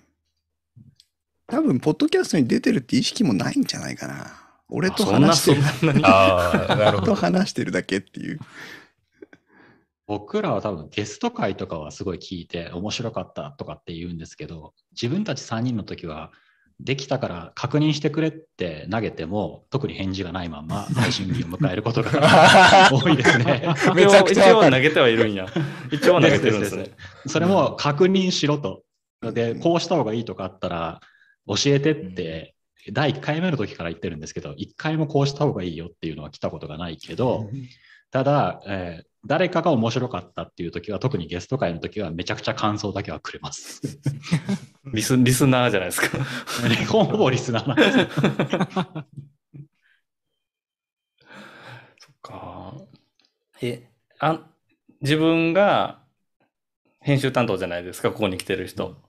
相方さんは何かの担当やったりするんですか、各番組。あ、首振ってる。首振ってるみんな。うんえみんなピ P ってことですよね？うんそうですね。なネタ、ま、稀にネタを持ち込んでくれる時ありますけど、あの、うん今までの全体を見ると、ほとんどんテーマも自分で持ってきて、収録もうんうんうんこっちからスケジューリングして、で、収録したやつの編集もこっちからして、配信もこっちからしてるって感じ。まあそうですよ。でもこれはね、多分言い出しっぺが頑張らないといけないことだとは思ってるんですけど。ああ、なるほど。我々に付き合ってくれてるっていう。そう。逆にメンバーも同じ熱量で来られたら多分あんま続かないんですよね。ああ、逆にね。なるほど。うん。多分ほ、まあ、惚れたもん負けというか、やりたいと思った人がもうやるしかないでしょうね、多分。うんそっちの方が続くんだと思うんですけどね。うんそうですね。うちは、あの、いポッドキャストやろうぜって言ったのは、たいじくんなんですけどね。あの、何さしても、そうなんですか？ななごめんなさい何さね、つーちゃん。何、何かにつけて、私とたいじくんの付き合いもだいぶ長いんですけど、全部、やつがやるって言って初めて全部私が引き受けてる感じ。いつの間にかみたいな。うんそうまあ、まあ、頭脳の方です。そう、発起人とこう運営人の違いがあるという。ネタを持ってきてくれよって言ってるけど、みたいなとこも。うん、うーん。芸人の頭脳、頭脳の方ですよね。ネタ作る方ですそうそうそう。うんあの感覚はすごくわかりますね。うんコメント欄でも、ポッドキャスターさんいっぱい来てるんじゃないですか、今日。そう、さたっきからうくさん来てますよ。ちうちは、ううんちはです、ダメですとか、うちはこうですとかっていう発言もいっぱいコメント欄流れてますけどね。でも相方さん聞いてない人はいるみたいですね、やっぱり。すごいね。うちの相方はエビデンス担当。エビデンス担当。だ裏お付けをー取る人。ああ、いいですね。エビデンス担当ああ、なるほど。それはいいな。イソップさんのところの相方は、あの、スタジオ04って、あうんうんうんうんイソップさん、マシコの雑談とか撮ってらっしゃるポッドキャスターですけど、イソップさんのところの相方はヤギですからね。なんのこっちゃって話ですけど。ヤギなんです。本当のヤギなんです。名なんです。えうんでサニーさんは相方が100%聞いてません、にっこり。でもなんか、聞いてないからこそなんか好きなようにできる部分もありますよね。まあ確かにね、確かにうん確かに。うん工程がね、もう聞かねえんならもう好きに出しちゃえみたいなところも。うん あうちはめっちゃ聞かれてますけどね、多分。あ。あ、ほんまにですか？へーめっちゃへえ。聞かれてて、でも、うん、そうですね。だから僕、収録自体30分ぐらいするんですけど、け実質うん10分に、でしょ？10分で出すのうんでうんですよね。まあ、だからバッサリバッサリいくので、あここ切ったんやね、みたいな。感じで、切っちゃったんだね、みたいな感じで言われる時もたまにあるんで、まあ、あのうちはあ相方さんがもう全部話を持ってきてくれて、うーん。あー僕はもう編集だけっていう感じなので、面白いですね。ね。うん、そうですね。えー。であちらとしては、あ、ここ使ってほしかったのになっていうところはあるはずなんですけど、あの、編集サイドで聞くと、そうでもなかったとか、ちょっと収まりが良くなかったみたいなところは、もう遠慮なくバッサリって。えーうんうちでなんかそれやったら喧嘩になりそうだけどな。いや、ここ使うだろうみたいな。ああ、でも、うん、む結構、だから我慢してくれてるんだと思います。へえ、うん面白い。えー長く撮って、まあもうね、ワクワクラジオとかも10分って決めてるから10分に収めるんでしょうけど、まあ撮って、んあの、収録自体が例えば30分とかで、使うとこ20分とか、割とにカット率ってみんな高いですか？僕結構もう丸々使うからほとんどカットはないんですよね。あ話がつながる。らなかった時とか？そんなにカットは、あの、うんうんうんなんて言うんだろう。あと基本的には本当にだから被っちゃったところを分けたり、なんで関東紙を切ったり、そういうのばっかりで、えっ、と、ぜバッサリ切るのは最近は本当に少ないです。あ。うんうーん。どうしてもあの、うなずきが、あの、重なっちゃう時があるんですよね。あのありますね。二重うなずきとか一人うなずきっていうのが始まっちゃう場合があって、ううんんうん、うんうん、うんうんって言うんですよね。そうすると、あの、一回でうんって言ってくれて、それで十分なのに、うんうんうんうんっていうのが続くんですよ。うなずきは残してあげたいんだけど、二つはいらねえよみたいな時に、どうしても気になっちゃって切る時があります。もうその2回を1回に減らすっていう作業を永遠とやっていくみたいな。へあとはどうしてもあーえーの関東詞があの長く入っちゃう時もあって、気になっちゃう。そうそれもそこまでば厳密にはいかないですけど、あんまりちょっと聞きにくいなって時には少なくしたりとか、うん。でもゼロにはしないようにはしてるので、そうなんですね。うん。僕めっちゃもう気になって、多分すべ、ほぼすべてのあーを葬ってるんですけど、残してるとこもあるじゃん。まあ、まあ、なかったら不自然やから残した方がね、いうのはわかるんやけど、そこ気になりません？皆さん。その、あーとか、えっとも結構多いな。あ編集効率が悪くなりすぎます。確かにもうそれねう、ん気になりだすとね、確かに。はもうあの自分を苦しめるだけなので諦めました。めっちゃ切ってるな。僕なら録音する前に最近でとかあのーが多いので、ちょっといけるだけ我慢してくれないかという交渉をして、後での手間を減らすようにしてますす。ごい。あ、そっか。それ、皆さんそれ言えなお言いたくても言えないの、それ私。えー確かに言うとちょっと機嫌悪くなりますけど、ねえ、うんこれだからって、あ 機嫌悪くこうだからってなりますけどいうのは言えなくて、でもそれが本当は言いたいのいっぱいああるんですけど、他どうですか？皆さん、相方さんにこれちょっとここ気をつけようって言えます？あめっちゃ言いますね、普通に。すごい。言ってそう。庄司さんはほら、立ち位置があ。ね、さんはあるから。 Cubase Elements だ。あのー共有見れますか？見えてまあす。見えてます、見えてまます。結構このレベルのハサミの入れ方なんですよね。う お結構いってんな。あこのレベルのってめっちゃ切ってる。はい。で、こう結構このタイプ結構いるんですよ、ちょくちょく。いますね。うちも、うちも、はいみあたいな感じ。僕もこんな感じです。ええこんな感じですか？ああ、そうそう。このタイプの人と、まあ、うんガツガツっと、悪いとこだけ切る人とおるんですけど、そなんでもう、ま、ままで調整してしまってるっていううんタイプですね。ボリューム調整はオートメーションでやってるんですね、ちゃんと。えーあんまり切ると、なんかこう、ブツブツにならないですね。やっぱり、それはまあ、喋ってる段階で意識してるから、あんまり後から切切って繋いでも不自然にならないようになってんのかなとは。あでも僕、話題ごとバッサリ切るときは、その切りたいところまで切った後に奇跡的につながってるように感じるところでつなげちゃうときとかあります。あります、あります。腕の見せ所だよね。うん、あります。意外とああるんですよね、探すと。あるある。そうそう。そこをこうピタッと来た時に、こう、変な満足感ありますよね。あります、あります。あの、なんかエクスタシーがありますね。結構、だからその、マイクの話に戻っちゃいますけど、部屋の環境の音とかがあって、あの、聞いてて、こう、さーという音が無音の時でも聞こえちゃうと、その音をバッサリ切ると、突然ノイズが消えるんですよね。うんうんうんノイズが消えちゃうことによって、切れてることが意識的にこう、リスナーさんに伝わっちゃうから、そういう時にバッサリ切るのは辛いんですよ。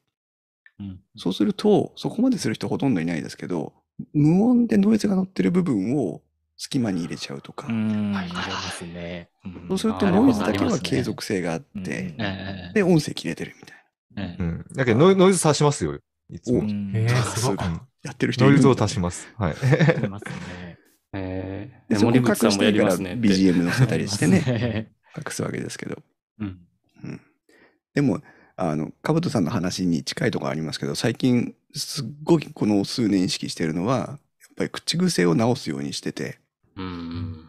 これ時々自分のあの番組の中でも雑談会の時に話してますけど、あなるほどですねとか不思議な言葉あるじゃないですか。私営業職だったんですけど、なるほどですねって営業の中ではなんかこう息を吐くようになるほどですねって言うんですよね。うんそうそうあそうなんですか。そう、なるほどですねってもう日本語としてめちゃくちゃおかしいんですよ。なるほどですねっていうのは。うん。なんですけど、ですねがつくことで、なんとなく相手に丁寧な雰囲気を感じるっていう自己満足で、なるほどですねっていうんですけど、このなるほどですねをやめるのにね、年単位で時間かかりました。年単位。うんそう。あとは語調っていうのかな、アクセント、イントネーションですけど、なんとかの、なんとかでってこう、最後が語尾が時があるんですけど、それも意識してやめてますね。うん全然意識なんかしてないな、喋るとき。特に編集してるとね、自分で気になってくるんですよう。ん。あ、それはわかりますうね。んで、タックポッドキャスト2ってあのポッドキャストありますけど、タックポッドキャスト2のパーソナリティの大道さんにこの関東詞の話をちょっとしたことがあって、あーとかうん、えーとかうんうん、うんうん間を埋めるやつ。大道さんってお仕事でこう、そういう、なんていうのかな、レクチャーの指導をしたりしてる方で、だった時があって、そういう時代があったらしくて、で、説明したら、関東詞は減らせますっていう、やめられますってうん言うんですよ。で、訓練ですって言うんですけど、どうやって訓練するんですか？って言ったら、ひたすら自分が喋ってる内容を聞いて、何回あーって言ったか何回えーって言ったかをカウントしてくださいって言われました。うん。それやってれば、もう自分が気になるから、どんどんどんどん減ってきますって。うん意外とそのああだのえーだので困ってる方はあの自分のやつをきちんと配信を聞いてでああって言ってるなっていう反省をするというそれが大事ですね。うん編集してる人は自分の喋ってる声を聞く機会が人よりは多いと思うから、意識は言ってますよね。あの、うん喋ってだけよりかはね、自分の声を聞くタイミングがあるからねうん。なるほどなまあ、全部消すっていうのもちょっとね、不自然っていうのもあるから、ある程度残しながらっていうことは、聞きにくくないかなと思っちゃうんですよね。その、どうしても人に届けるっていう意識でやってるから、うん聞きづらくないかなみたいなところ。関東詞がないことによってってことですか、そう、あのー入りすぎても聞きづらいやろうし、うん、なんかこう、全くなくてもそれはそれでなんかこの、喋ってる空気感とかも変わっちゃうから、うん、うんっていうことを多分自分だけが気にしてる。あ 多分あっても気にならない。その多少あってもうん。うん全く気になりませんけど、全く関東詞を入れない方と話のポッドキャストを聞いてたとしても多分不自然には感じないですよ。うんでもその代わり間が必要ですけどね。あ、そうですね。うん。意外とでも編集してて思うのは、後で聞き直すと、あの自分以外の人が割とえー、あーって言ってるところは気にならなかったけど、自分のはすごい気になるなっていうのが後で分かるときありますね。確かその自分をだいぶよく見せようとします。そう、じそうそうそうそうそう自分をよく見せようとする。人のはまあ一回あってもおかしくないじゃんと思うのが、自分はすごい変になりえるっていうのはあります、あります。コメント欄からあやほさんがうんうん。オンライン授業の講師の時に生徒が答えてる時にうんうん言うなと教わったのでだいぶなくなりましただって。はあ、うんうんってへーねかぶせちゃうみたいなるほど。相づちもね。な。うんうん確かに。かぶってるといえばかぶってるし、なんかいいタイミングで入んないと先のうんうんうんじゃないけど、うん、気になってね、きそれも聞るしかないなってなっちゃいますもんね。そうですね。あ、いい質問が。ポッドキャストを配信していて、えー過去一嬉しかったことを聞きたいです。なんだろ過去一。う。ああ。なんでしょうね。嬉しかった。なんかでも、僕の話じゃないんですけど、サッパさん、一緒にね、やってるサッパさんと、まあ、編集とかして、配信してるじゃないですか。で、リスナーさんから、あの、僕、あの、少し不思議ないと終わるときに、次のお話でお会いしましょう、さようならって言ったら、サッパさんがまたねって言うんですよね。で、そのまたねがすごく好きですみたいなお便りが届いたことがあって、で、その、リスナー、その方からお便り届くときは必ずその文末をまたねでこの切ってくれるみたいなところがあって、うんうんあ、なんかちゃん、なんかすごい基本的なことかもしれんけど、やっぱり自分が編集した音声聞いてくれてはんねやっていううん嬉しさを感じたことはあります。いいですね。ねえ、なんかこの、うん、反応をね、いただけたらすごい嬉しいけど、うん聞いてもらってる時間っていうのがすごいあったなっていう。そうね。今コメント欄にもいっぱいリスナーさんもね、参加してくれてますけど、うん。我々ポッドキャストやってて一番やっぱり嬉しいのは、リスナーさんとの交流じゃないですか。うん。うん。ね、いろんなリアクションがあって、いろんな感想があって。でこうやって今日は皆さん画面に出てますけど、見たこともないおっさんが喋ってる話を聞いて楽しんでるんですよ、皆さん。そうそうそう。ね、私たちの話を、雑談を聞いて楽しんでくれているという。なんかこの質問すごい面白いなと思ったんですけど嬉しかったこと。うん。ああ、まあ、あいいですよ。続け、続けて。はい。ええあの、嬉しかったこと、楽しかったこと、ある方いらっしゃいませんか？と。過去の。鶴ちゃんなんですか？ああ、いやいや。嬉しかったこと、楽しかったこと、嬉しかったこと。いやいや結局やっぱり、あの、うん最初のメッセージやが、ぜ 一番頂点な気がしますけどね。あの、もう虎の子のメッセージ。鶴ちゃんはほら、ポッドキャストアワードを2年間もはいはい。舐めまくってうんさ、うん。あの、はい。まあ、リスナーさんからの評価も得てるわけだけど、そういう、こう、なんていう、うん公の評価もいただいたわけじゃないですか。それは、ポッドキャストをやってる自分として、その、ポッドキャストアワードいただいたこと、2年連続出たこととかは何かこう、感じるところってありました？我々そういう晴れがましいところに出たことがない人たちの集まり。ああ、でもやっぱり、ものすごく嬉しかったですよ。それこそ涙が出るぐらいですね。僕はね。メンバーはそうでもないと思いますけど。だってうんあんだけハサミを毎週毎週入れ続けたわけじゃないですか。うん7年間ぐらい。それが誰かが、これはよく頑張りましたって言って、初めて言ってくれたっていう感覚はやっぱありますよね。うん。うん、その感覚にはなりましたね。うんうんうん。やっぱありました。いいね。はい。う んそうだな。電気屋ウォーカーは、まあ、リスナーさんとのコミュニケーション、本当ツイッターとか通じて、うちはメールが来ない番組として有名なんですけど、あどんだけメールをくださいって言ってもメールが来ないというところであるんですけど、でもツイッターではいろいろ交流をしてくれていて、ツイッターで本当に今日ね、タイムラインに来てるリスナーさんいっぱいいますけど、ツイッターでいじってくれるんですよね。で、あんまり多分、ポッドキャスターのコーヒーとしていじられてないって、普通に友達としてなんかいじられてることが多いんですけど、そういうのはとても嬉しくて、単純に私がポッドキャストを配信してるからっていうだけでやっぱり知り合ってくれて、で、それでコミュニケーションを仕掛けたら、きちんとあの一緒に楽しんでくれるっていうところはとっても嬉しいんですけど、あの、一回だけ公開録音っていうのをやったことがありまして、はい。公開録音やりますって言ったら、まあ、あの、その場所も限られた場所だったのであれなんですけど、電気屋ウォーカーの公開録音をわざわざ聞きに来てくださった方がいて、うんそれがとっても嬉しかったですね。うんそれは嬉しいですね。そう。いや嬉しいな。うんじゃあ、えっとですね、また質問来てます。もともとのお話が50点としてうん、編集の力で何点まで上げることができますか？そうそう、これ、これを言いたかったんです。これは皆さんの聞いてみたいな話。ねえ、ね森口さんとかどうですかね？え ちょっと聞いてみいて。やー、どうでしょうね。うちはもう収録の段階では多分20点ぐらいなんですよ。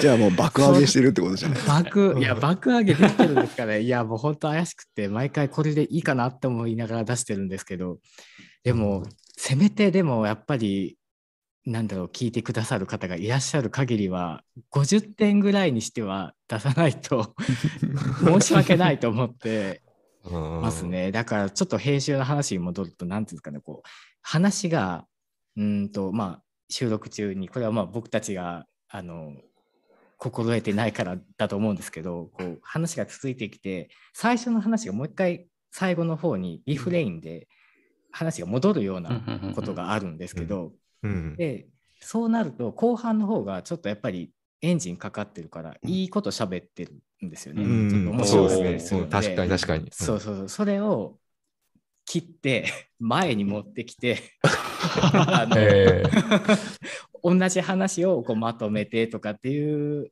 調整はしてますね。だから最初からまるでエンジンがかかってるみたいに え ーの聞こえてるっていうのもえありー、ます。そ、すごいな。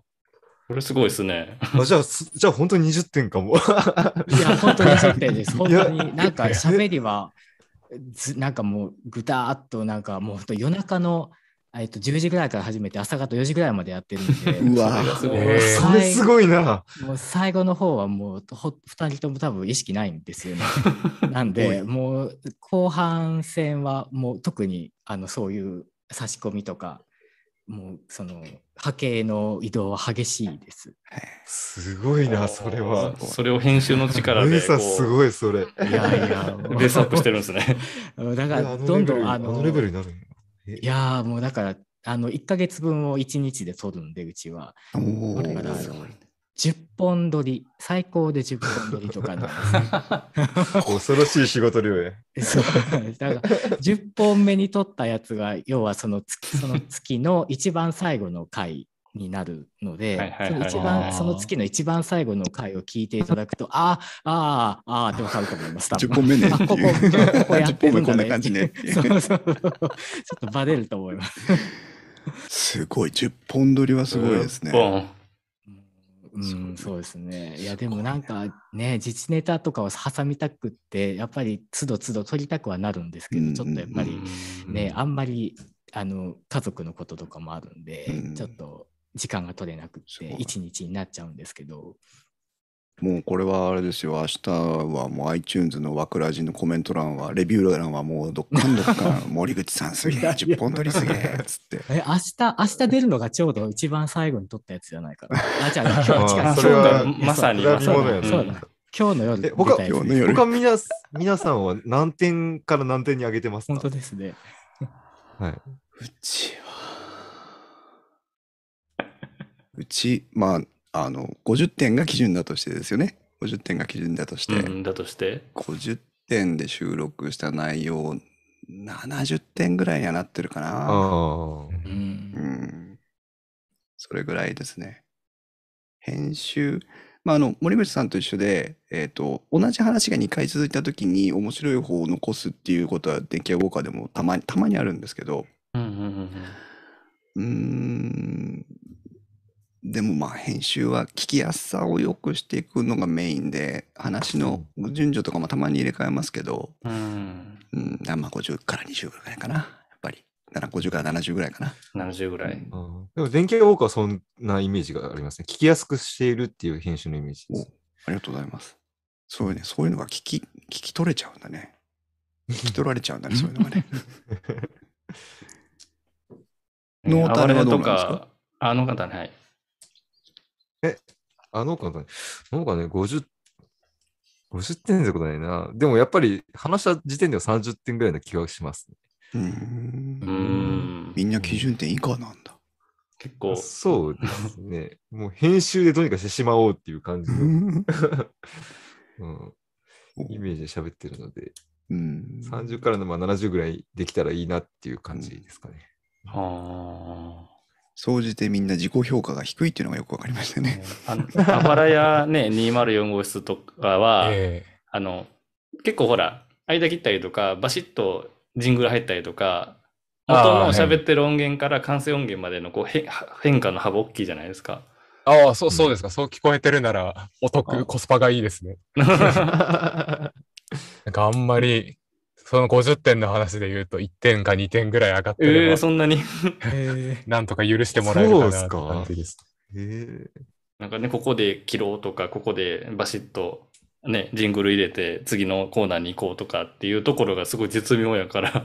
ああ、まあ確かに、ねそうですね。なんか一応バシッと、ここにジングルを入れる、で、バシッとカットアウトで終わる覚悟を持って話を終わらせてくださいという認識だけ事前に取っといて、だからなんか気気がつくと終わりどころあんまないまますごい話しちゃったりするの意外とあると思うんですけど、ちょっと終わりだと思ったらその覚悟で終わりということでーって言ってます。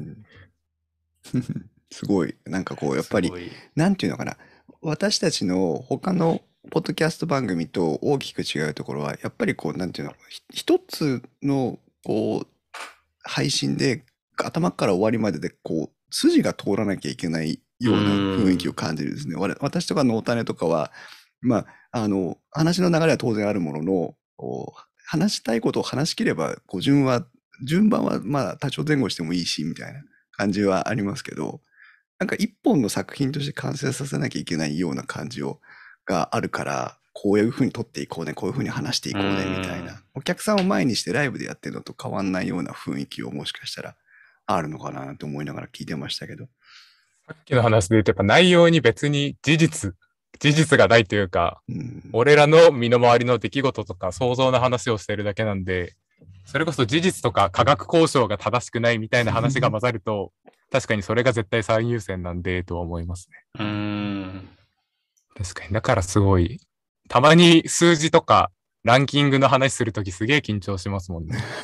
嘘ついてたらどうしようと思って。えーこれちょっといいですか、コメント拾って。はい。エキアウォーカーの時間はうん聞き始めに時間を見たら長いって思うんですけど、聞いてみたらあっという間に終わっちゃうのっていうので、うん電気屋ウォーカーはこのば皆さんの番組の中に比べたらあの異例に長い1時間超えは当たり前下手すると2時間配信とかやってるんですけど皆さんのとこ配信時間ってどういう基準でこう決めてます？ねあの枠ラジ10分っていう枠だったりしますけど、その決まってるとこもあればその時に時によってるものとあるもあると思いますけどこれぐらいが聞きやすいよねとかこれぐらいを目指してるよねとかあったりするじゃないですか。どうですか？ありますか？本当は20分がベストなんだろうなとは思ってますけど、うんだいたい3、うんうんうん。40分になってますね。うん。20分がベストな理由は何ですか？えー、聞きやす、あのー正直もうどっぷりファンの人たちは長ければ長いほどいいっていうのはもう確かだと思うんですよ。あの、初めて聞く人にも優しいっていうベストなところが20分だなっあていう。15 15分だ、とどっぷりファンの人にとっては多分短い、もっと長くしてって思うんですけど、うん。同感です。うん。他皆さんどうどうですか？自分の番組であってもいいですし自分の考えでもいいですけど何分ぐらいが理想的？20分ぐらいと思いながら30分ぐらいになる感じです。庄司さんとこはうん。番組その都度その都度時間って決まってはいないですよね？決まってないんですけど、30分ぐらいが軽い話はやっぱ30分ぐらいがベストなのかなと思って、で、よっぽど自分たちが聞いても話、あの話が面白かったら、まあ50分とかもなんですけど、やっぱでも2、30分が一番聞きやすいなとは常々思うのと、あと、なんか例えば僕たちにそんなに興味がない人も20分って書いてあると聞いてみようかなって気になってくれるかなっていうことはよく思います。ですね。大体皆さん同じ基準を持ってるってことですね。えー私のところも番組長い、元から長いんで、あの、クレームをいただくことが時々あって、あら。長すぎるっていうクレームがあって、でも、あの、聞きたくないとは言ってないんですよ。うん長すぎるって言われてて、で、分けてくれって言われるんですよ。ああ。前後編とか。ああ、まあそういう方もありますもんね。うん、でなんで分けなきゃいけないのっていう話を聞くとほとんどの方が通勤時間であの聞いてらっしゃる方で自分の通勤時間が例えば片道30分だから40分だからそれを超えると続きを後から聞くのが大変だって言うんですよ。うん朝聞いて40分聞いてじゃあ夕方帰る時に聞こうかなと思った時にその電気屋ウォーカーをまた途中から再生するというのが大変っていううんだから分けてくれとそういうのありましたよね。うん。うんまあでもテック系は1、2時間かなっていう頭が最初にあるんで。僕なんとなくあんま気にならな いですねぼんやりついたイメージでね、そう、テック系は みたいスペースな。FM のせいですよ、それは。何時間やってるとこですからね、あそこはね。うんえーなんかね、そう、ワントピックで話し切って、そうですね、僕もだからに、まあ、結果、収録が2時間とかなっちゃった時に、じゃあ短く分けて前後編かなみたいな意識は働くかな。やっぱ長いと、最後まで聞いてくれなかったらみたいな、ちょっとね、うんそういうのも気になっちゃうから。うん。コメント欄からもそうですね。つ通勤で聞く方が多いとかね。うんでも、在宅勤務 BGM 的には長い方がありがたいですとか。うん、確かに確かに。まあまあね、聞いてる方の環境もありますもんね。そうですね。皆さんが同じね、環境で聞いてるわけではないので。うんうんですね。えーっと、どんどんコメントココメント欄からも来ます。といろんな地域の方がいるけど、方言って意識されてますか？武器にもなると思うけど、伝わるのか、など、など。方言。それは、の種がね、一番、ここでは。あ、そうですかね。そうですかね。うんな。んとかやけん、なんとかやけんってコッティさんが言うのが可愛くてしょうがないよね。博多弁、博多弁ですね。割と農家ってじいちゃんばあちゃんと結構関わってるんで、方言が強く出出てしまうっていうのはあるんですけど、うん皆さん、西日本の人っていますかね？一一応西日本。西日本は西日あ、本。西日本。まあまあ、関西も含めるなら。関西もそうか。そうですよね。西日本って結構方言が出出やすいというか、東日本って全員標準語上手なんですよ。うん、あーわかるわかるそう。です。うんその通り。ずっと自分が標準語喋ってると思ってましたけどね。うん僕もちょっとそれみんな言いますよね。いやいやいや農家のトネは標準語でしてるっていう意識やったんですよ、ね。そしたらなんか、博多弁がすごくいいですってよく言われるんで、おかしいな。おかしいなって、うん、そうそげ思えたんですよね。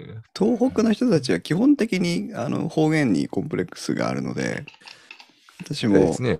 うん、東北ですけど、うんあの、基本的には標準語のつもりで話してます。ですけど、うん泰治君は広島出身で、彼は全然隠さないですね。うん。う、うんんだから西西のの方は人が出やすいんですかね。出やすいというか気にしてない。あ気にしたことないです。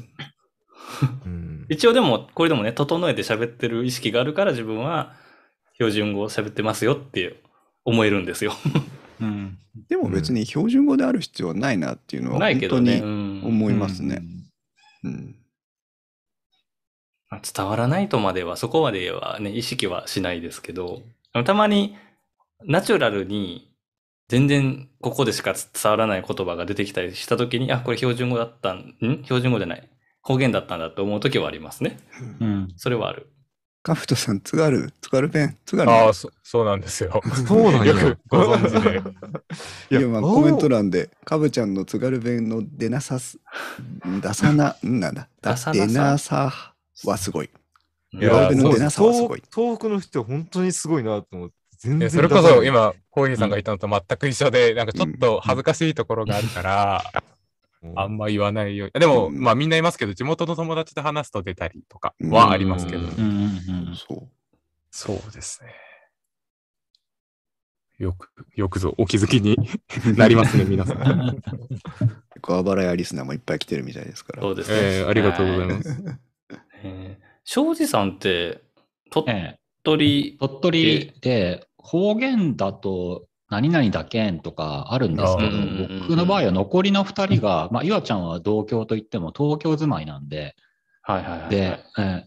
で岩ちゃんはあの大阪にも住んだことあるし、奥さんが関西の神戸の人だしで、なんか結構ぐちゃぐちゃだけど、今標準語で収まってて、吉田君はバリバリの東京生まれ、東京育ちなんで、うん。まあ、地方色出す番組でもないから、できるだけ合わせて標準語っぽく喋ってるっていう感じですね。うんあ地方色を強みの番組とかはすごくいいなと思って。えーそれはわかります。うんえそうね、農家の種が標準語だったらちょっと気持ち悪いかもしれない。まあ標準語のつもりなんですけどね。うんうんなんかあの、なんていうのかな、の農種の話だけに絞って言えば、やっぱり鶴ちゃんとコッティさんと、まあ、鉄人さんもあれですけど、うんこの3人の喋り方だから、その農家の種のクオリティって上がってるっていうふうに前からずっと思ってて、うんだから、その、まあパーソナリティですよね。そのこ、話してる方たちの個性の一つとしての方言っていう感じがしますけどね。うんまあでも、ラジオである、あの、音だけのメディアであるわけですから、まあ方言の魅力は、まあ武器にした方がいいとは思いますけどね、うん確かにね。うんなんか親しみやすさがちょっと出るかなっていう感じはしますよね。うんその自分の言葉で喋ってるっていうのがね。うん。す方言フェチなの。かったんですけど。いやいやいやいや、もうね、博多弁のみんな虜ですよ。じゃあもう一つコメントから、お、こんなんが来てるんですね。この番組を編集してみたいってありますかですって。考えたことないけどどうだろうか。変えたことないですね。ねえ。人の番組編集してる時間があったら天気予報かな。人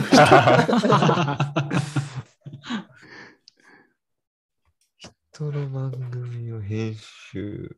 うん。なんかでもありそうやな。思ったことある気がするな、なんか。一回なんか、編集を交換してみるのは面白いかもしれないですね。ああ、ー面白いですね。音源と全然違うのが出そうとジングル全部渡して、もううん編集は今回はお任せしますという。その代わり、そっちの番組の編集は私がします。それは面白いかもしれない。なるほど。なんかでも、私、え同じ番組で違う人が編集したら、ちょっと、今回は誰々が編集しましたみたいなんで、差は絶対出ますからね。番どうしようも。のすごい電気屋ウォーカー面白くなったらどうしよう。これからもお願いしますになっちゃうよね。うん。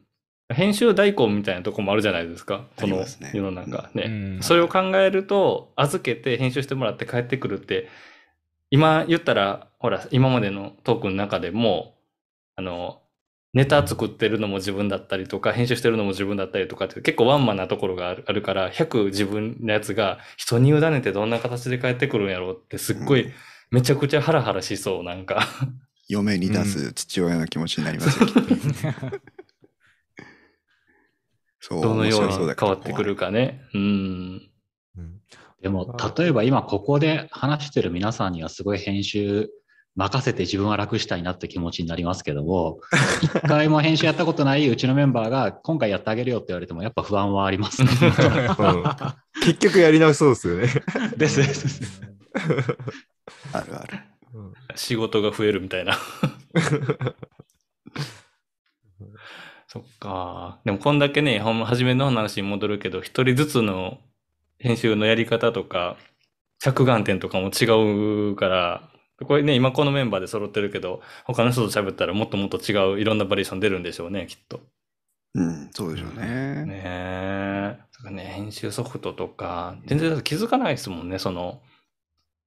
僕やったらさっきのああ映画気になるやけど、うん他のところは、他の人のところはもっと違う間の詰め方が気になるとか。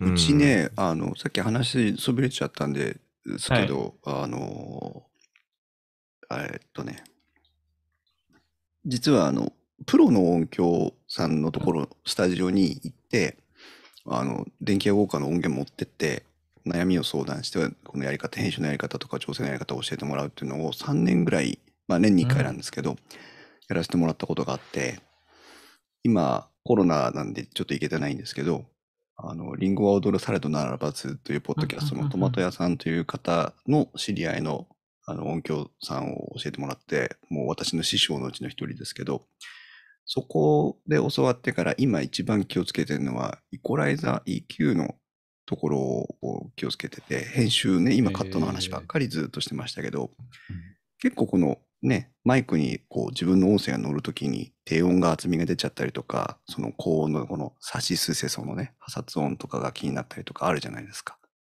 このあたりをどう綺麗にしていこうかっていうのを最近ずっとあの配信のたび、編集のたびに挑戦してます。うん。うん。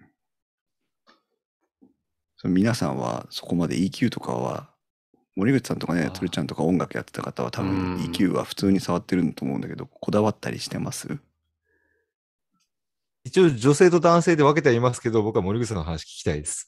いやー、何変えてない。うーん、まあでも、そうですね。作業はやっぱり、作業、うん、とか、やっぱり男性2人なんで、うん。やっぱ低い、基本ずっと低いんで、うん。で聞いてると、最近の、まあなど、どうでしょう、皆さん聞いてる環境がちょっとわかんないですけど、あの、イヤホンでギュッてこう耳にうん。入れるパターンが増えてきてて、となるとこう低音がよく響くタイプのものが確かに確かに。出てると思うんですよね。ってなどるとすごいそれはすごい疲れると思うんですよ。音楽聴いてる分にはいいと思うんですけど、声を聞いててすごい低い声がずっと聞いてるのってすごい疲れると思ったので、うん。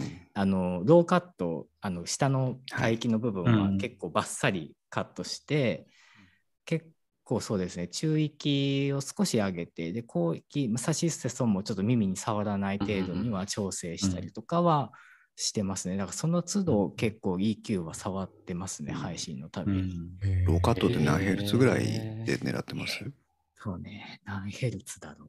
結構もう視 視覚的にやっちゃうんですよねその時うん。に。そうですね。あ、ここだ、ここだっていうのでやっちゃうんですけど。あうん。え、サシスセソどうしたらいいんです、か？サシスソどうするんですか？どうしたらいいんですか？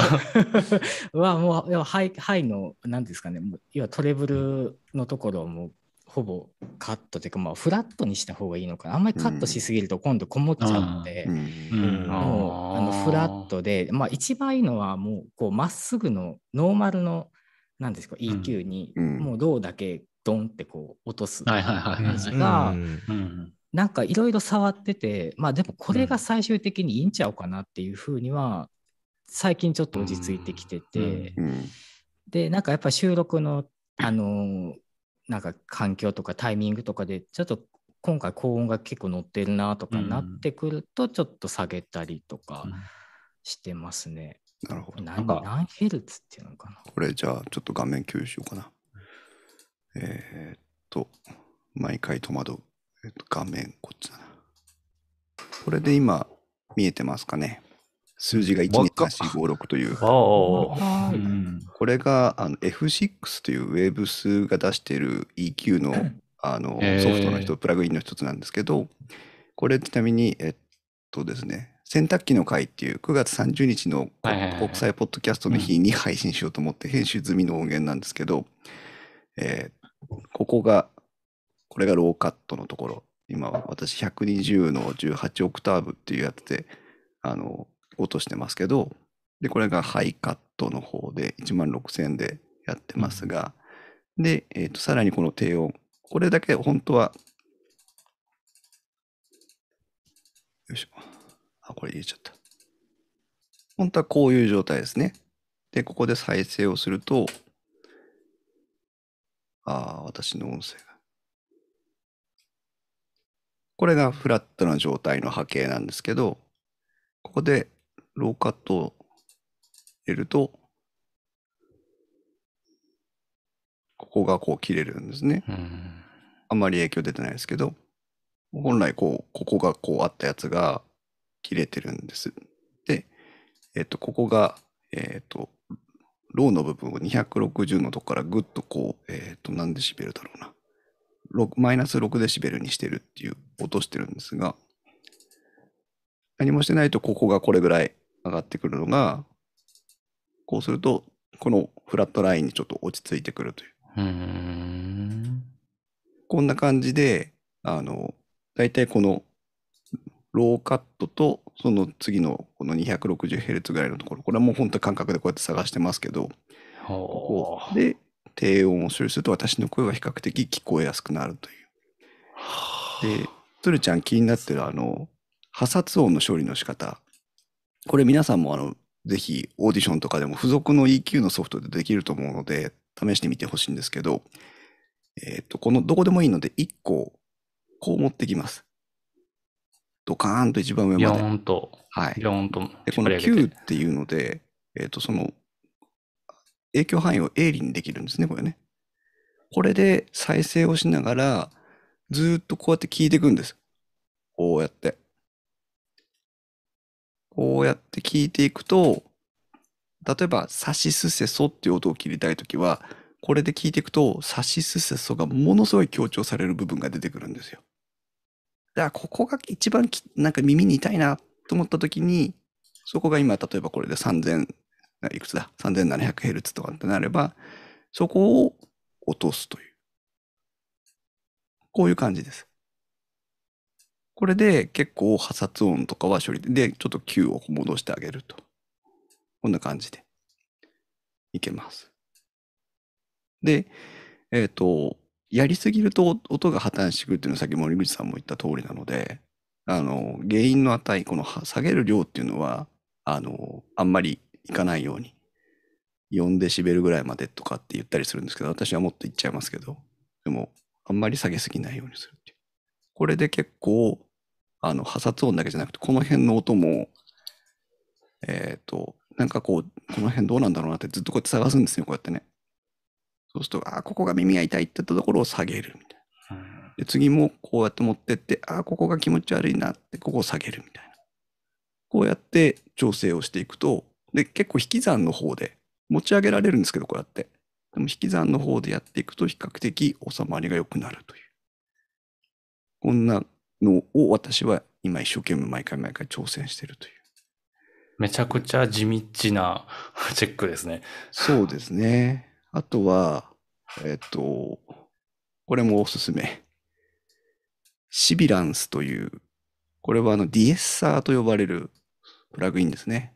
破殺音を処理するのを専門に担当しているプラグインで、周波数の設定とかは特になくて、こういう、この波形がそれぞれ破殺音のところっていう認識を自動でしてくれるんです。あとは、どれぐらい落としていくかっていうのを、まあ、スレッショルド式1と、あと落とす量っていうのを決めていくっていうので、やっていく。で、ディエッサーのプラグインっていうのは結構標準でもあって、オーディションとかその他のものもあると思うんですけど、えーと、普通で言うと、こういう感じですね。こういう。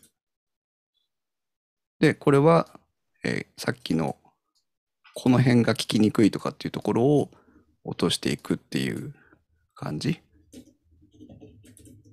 のプラグイン。こういうので、破殺音は処理していく感じですね。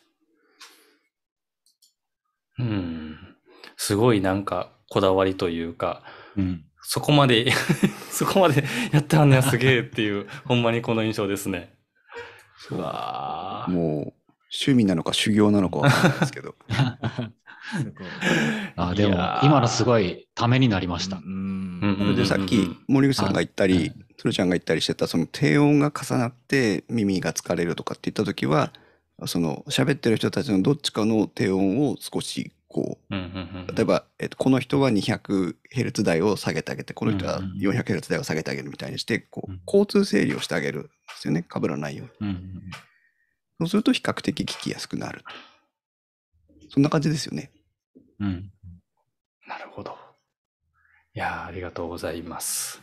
すごく、あの、あるあるの話からね、こう、専門的というか、なんていうか、もうこだわればこだわるほどっていうところまでの話も出てきましたけども、はい。えっと、ありがとうございます。あの、あっという間に時間が過ぎてきまして、まあ、そろそろお時間も近づいてきたというところで、ごめんなさい、あの、たくさん、あの、コメント欄の方にも、あの、質問とか、あとは感想とかいただいてるの、ありがとうございます。ちょっとお時間ですのでね、拾いきれずに申し訳ありません。というわけで、えっ、と、今回、月一隣のポッドキャスト、国際ポッドキャストでの企画ということで、1日目のトップバッター、ね、編集者の夜ということで、それぞれ皆さんに集まっていただいて、編集トークを繰り広げました。簡単に、簡単にちょっと一言ずつ感想というか、いただいてもいいですか？大丈夫ですか？こんな振り方しても。じゃあ、えっと、また僕の画面からいきます。あの、並びで行くのでいきなり振られますよ。えっと、じゃあ、庄司さんお願いします。僕ですか？あの、コーヒーさん、コーヒーさんのなんかずっと教本を読みたくなりました。あの、ニーズがあれば、あの、こう、ポッドキャスター集めて勉強会とかしますよ。やりたいな。めっちゃ僕参加します。しましょうよ。なんか、勉強会しましょう。ねうん。うん。ね結構音音楽編集のためのなんか本とかそういうのって結構あるんですけど意外となんていうんだろう会話とかそういうのって音楽とかの応用で自分でなんとなくこうかなってやっていくことが多かったんでこのポッドキャストのテクニック編集テクニックとかイコライザーの使い方っていうのは結構貴重じゃないかなと思いました多分みんな面白かったんじゃないかなと思いますいや、面白かった。ありがとうございます本当にありがとうございます。じゃあ続いて、じゃあ、かぶとさんお願いします。はい。ちょっと皆さんのレベルが高いときは、こっそり泣いてたんですけど。ですけど、まあ、いろんな、一回沼、沼に踏み込んだら沼は深いし、浅瀬でも結構楽しいので、やるなり聞くなり、楽しいですって感じです。ありがとうございます。ありがとうございます。じゃあ、森口さん。はい。いや、もう本当に勉強になりました。なんか恥ずかしい、もう本当無知な、無知がバレちゃって、あの、恥ずかしい限りでしたけども、本当に勉強になった2時間でした。ありがとうございました。ありがとうございます。じゃあ、並びでコーヒーさんお願いします。はい。あのーまあ、いろいろ皆さんとお話しできたのは大変嬉しかったんですけど、編集者と、ポッドキャスターとして関わるってことあるんですけど、編集者としてなんか接点を持ったのは初めてだったので、いい機会をもらえたなと思うのが一つと、あとこの編集者が集まって喋るっていう番組に50人も来てるっていうことにちょっと驚いてます。そうですねリスナーの皆さんありがとうございました。すごいですね。ありがとうございます。もう来てくださありがとうございました。本当に。ありがとうございます。じゃあ、つるちゃんお願いします。はい。あの、ここにいる人たちは、あの、比較的少数派の、かなり こじやっちゃってらしてる人。る人たちなんで、もうもっと簡単にノー編集でしてる人がほとんどなので、うんあの気軽にね、やってもらえればなって思うのと、まあ、動画編集、僕、YouTube もしてますけど、あれに比べたらもうめちゃくちゃ楽ですよって。うんね。本当に気軽にた、あの、ぜひね、初めて聞いた人は試してほしいなと思ってます。以上です。ありがとうございます。はい。じゃあ、というわけで、第1コーナー、第1コーナーっていう方なんか変やね。一番初めの。えっと、第1弾のコーナーとしてお届けしました編集者の夜、これで終わっていこうと思います。これから先も、あの、いろんなコーナー続いていきますので、引き続きどうぞよろしくお願いします。そして出ていただいた皆さんありがとうございました。ありがとうございました。皆さん楽しかったです。ありがとうございました。ら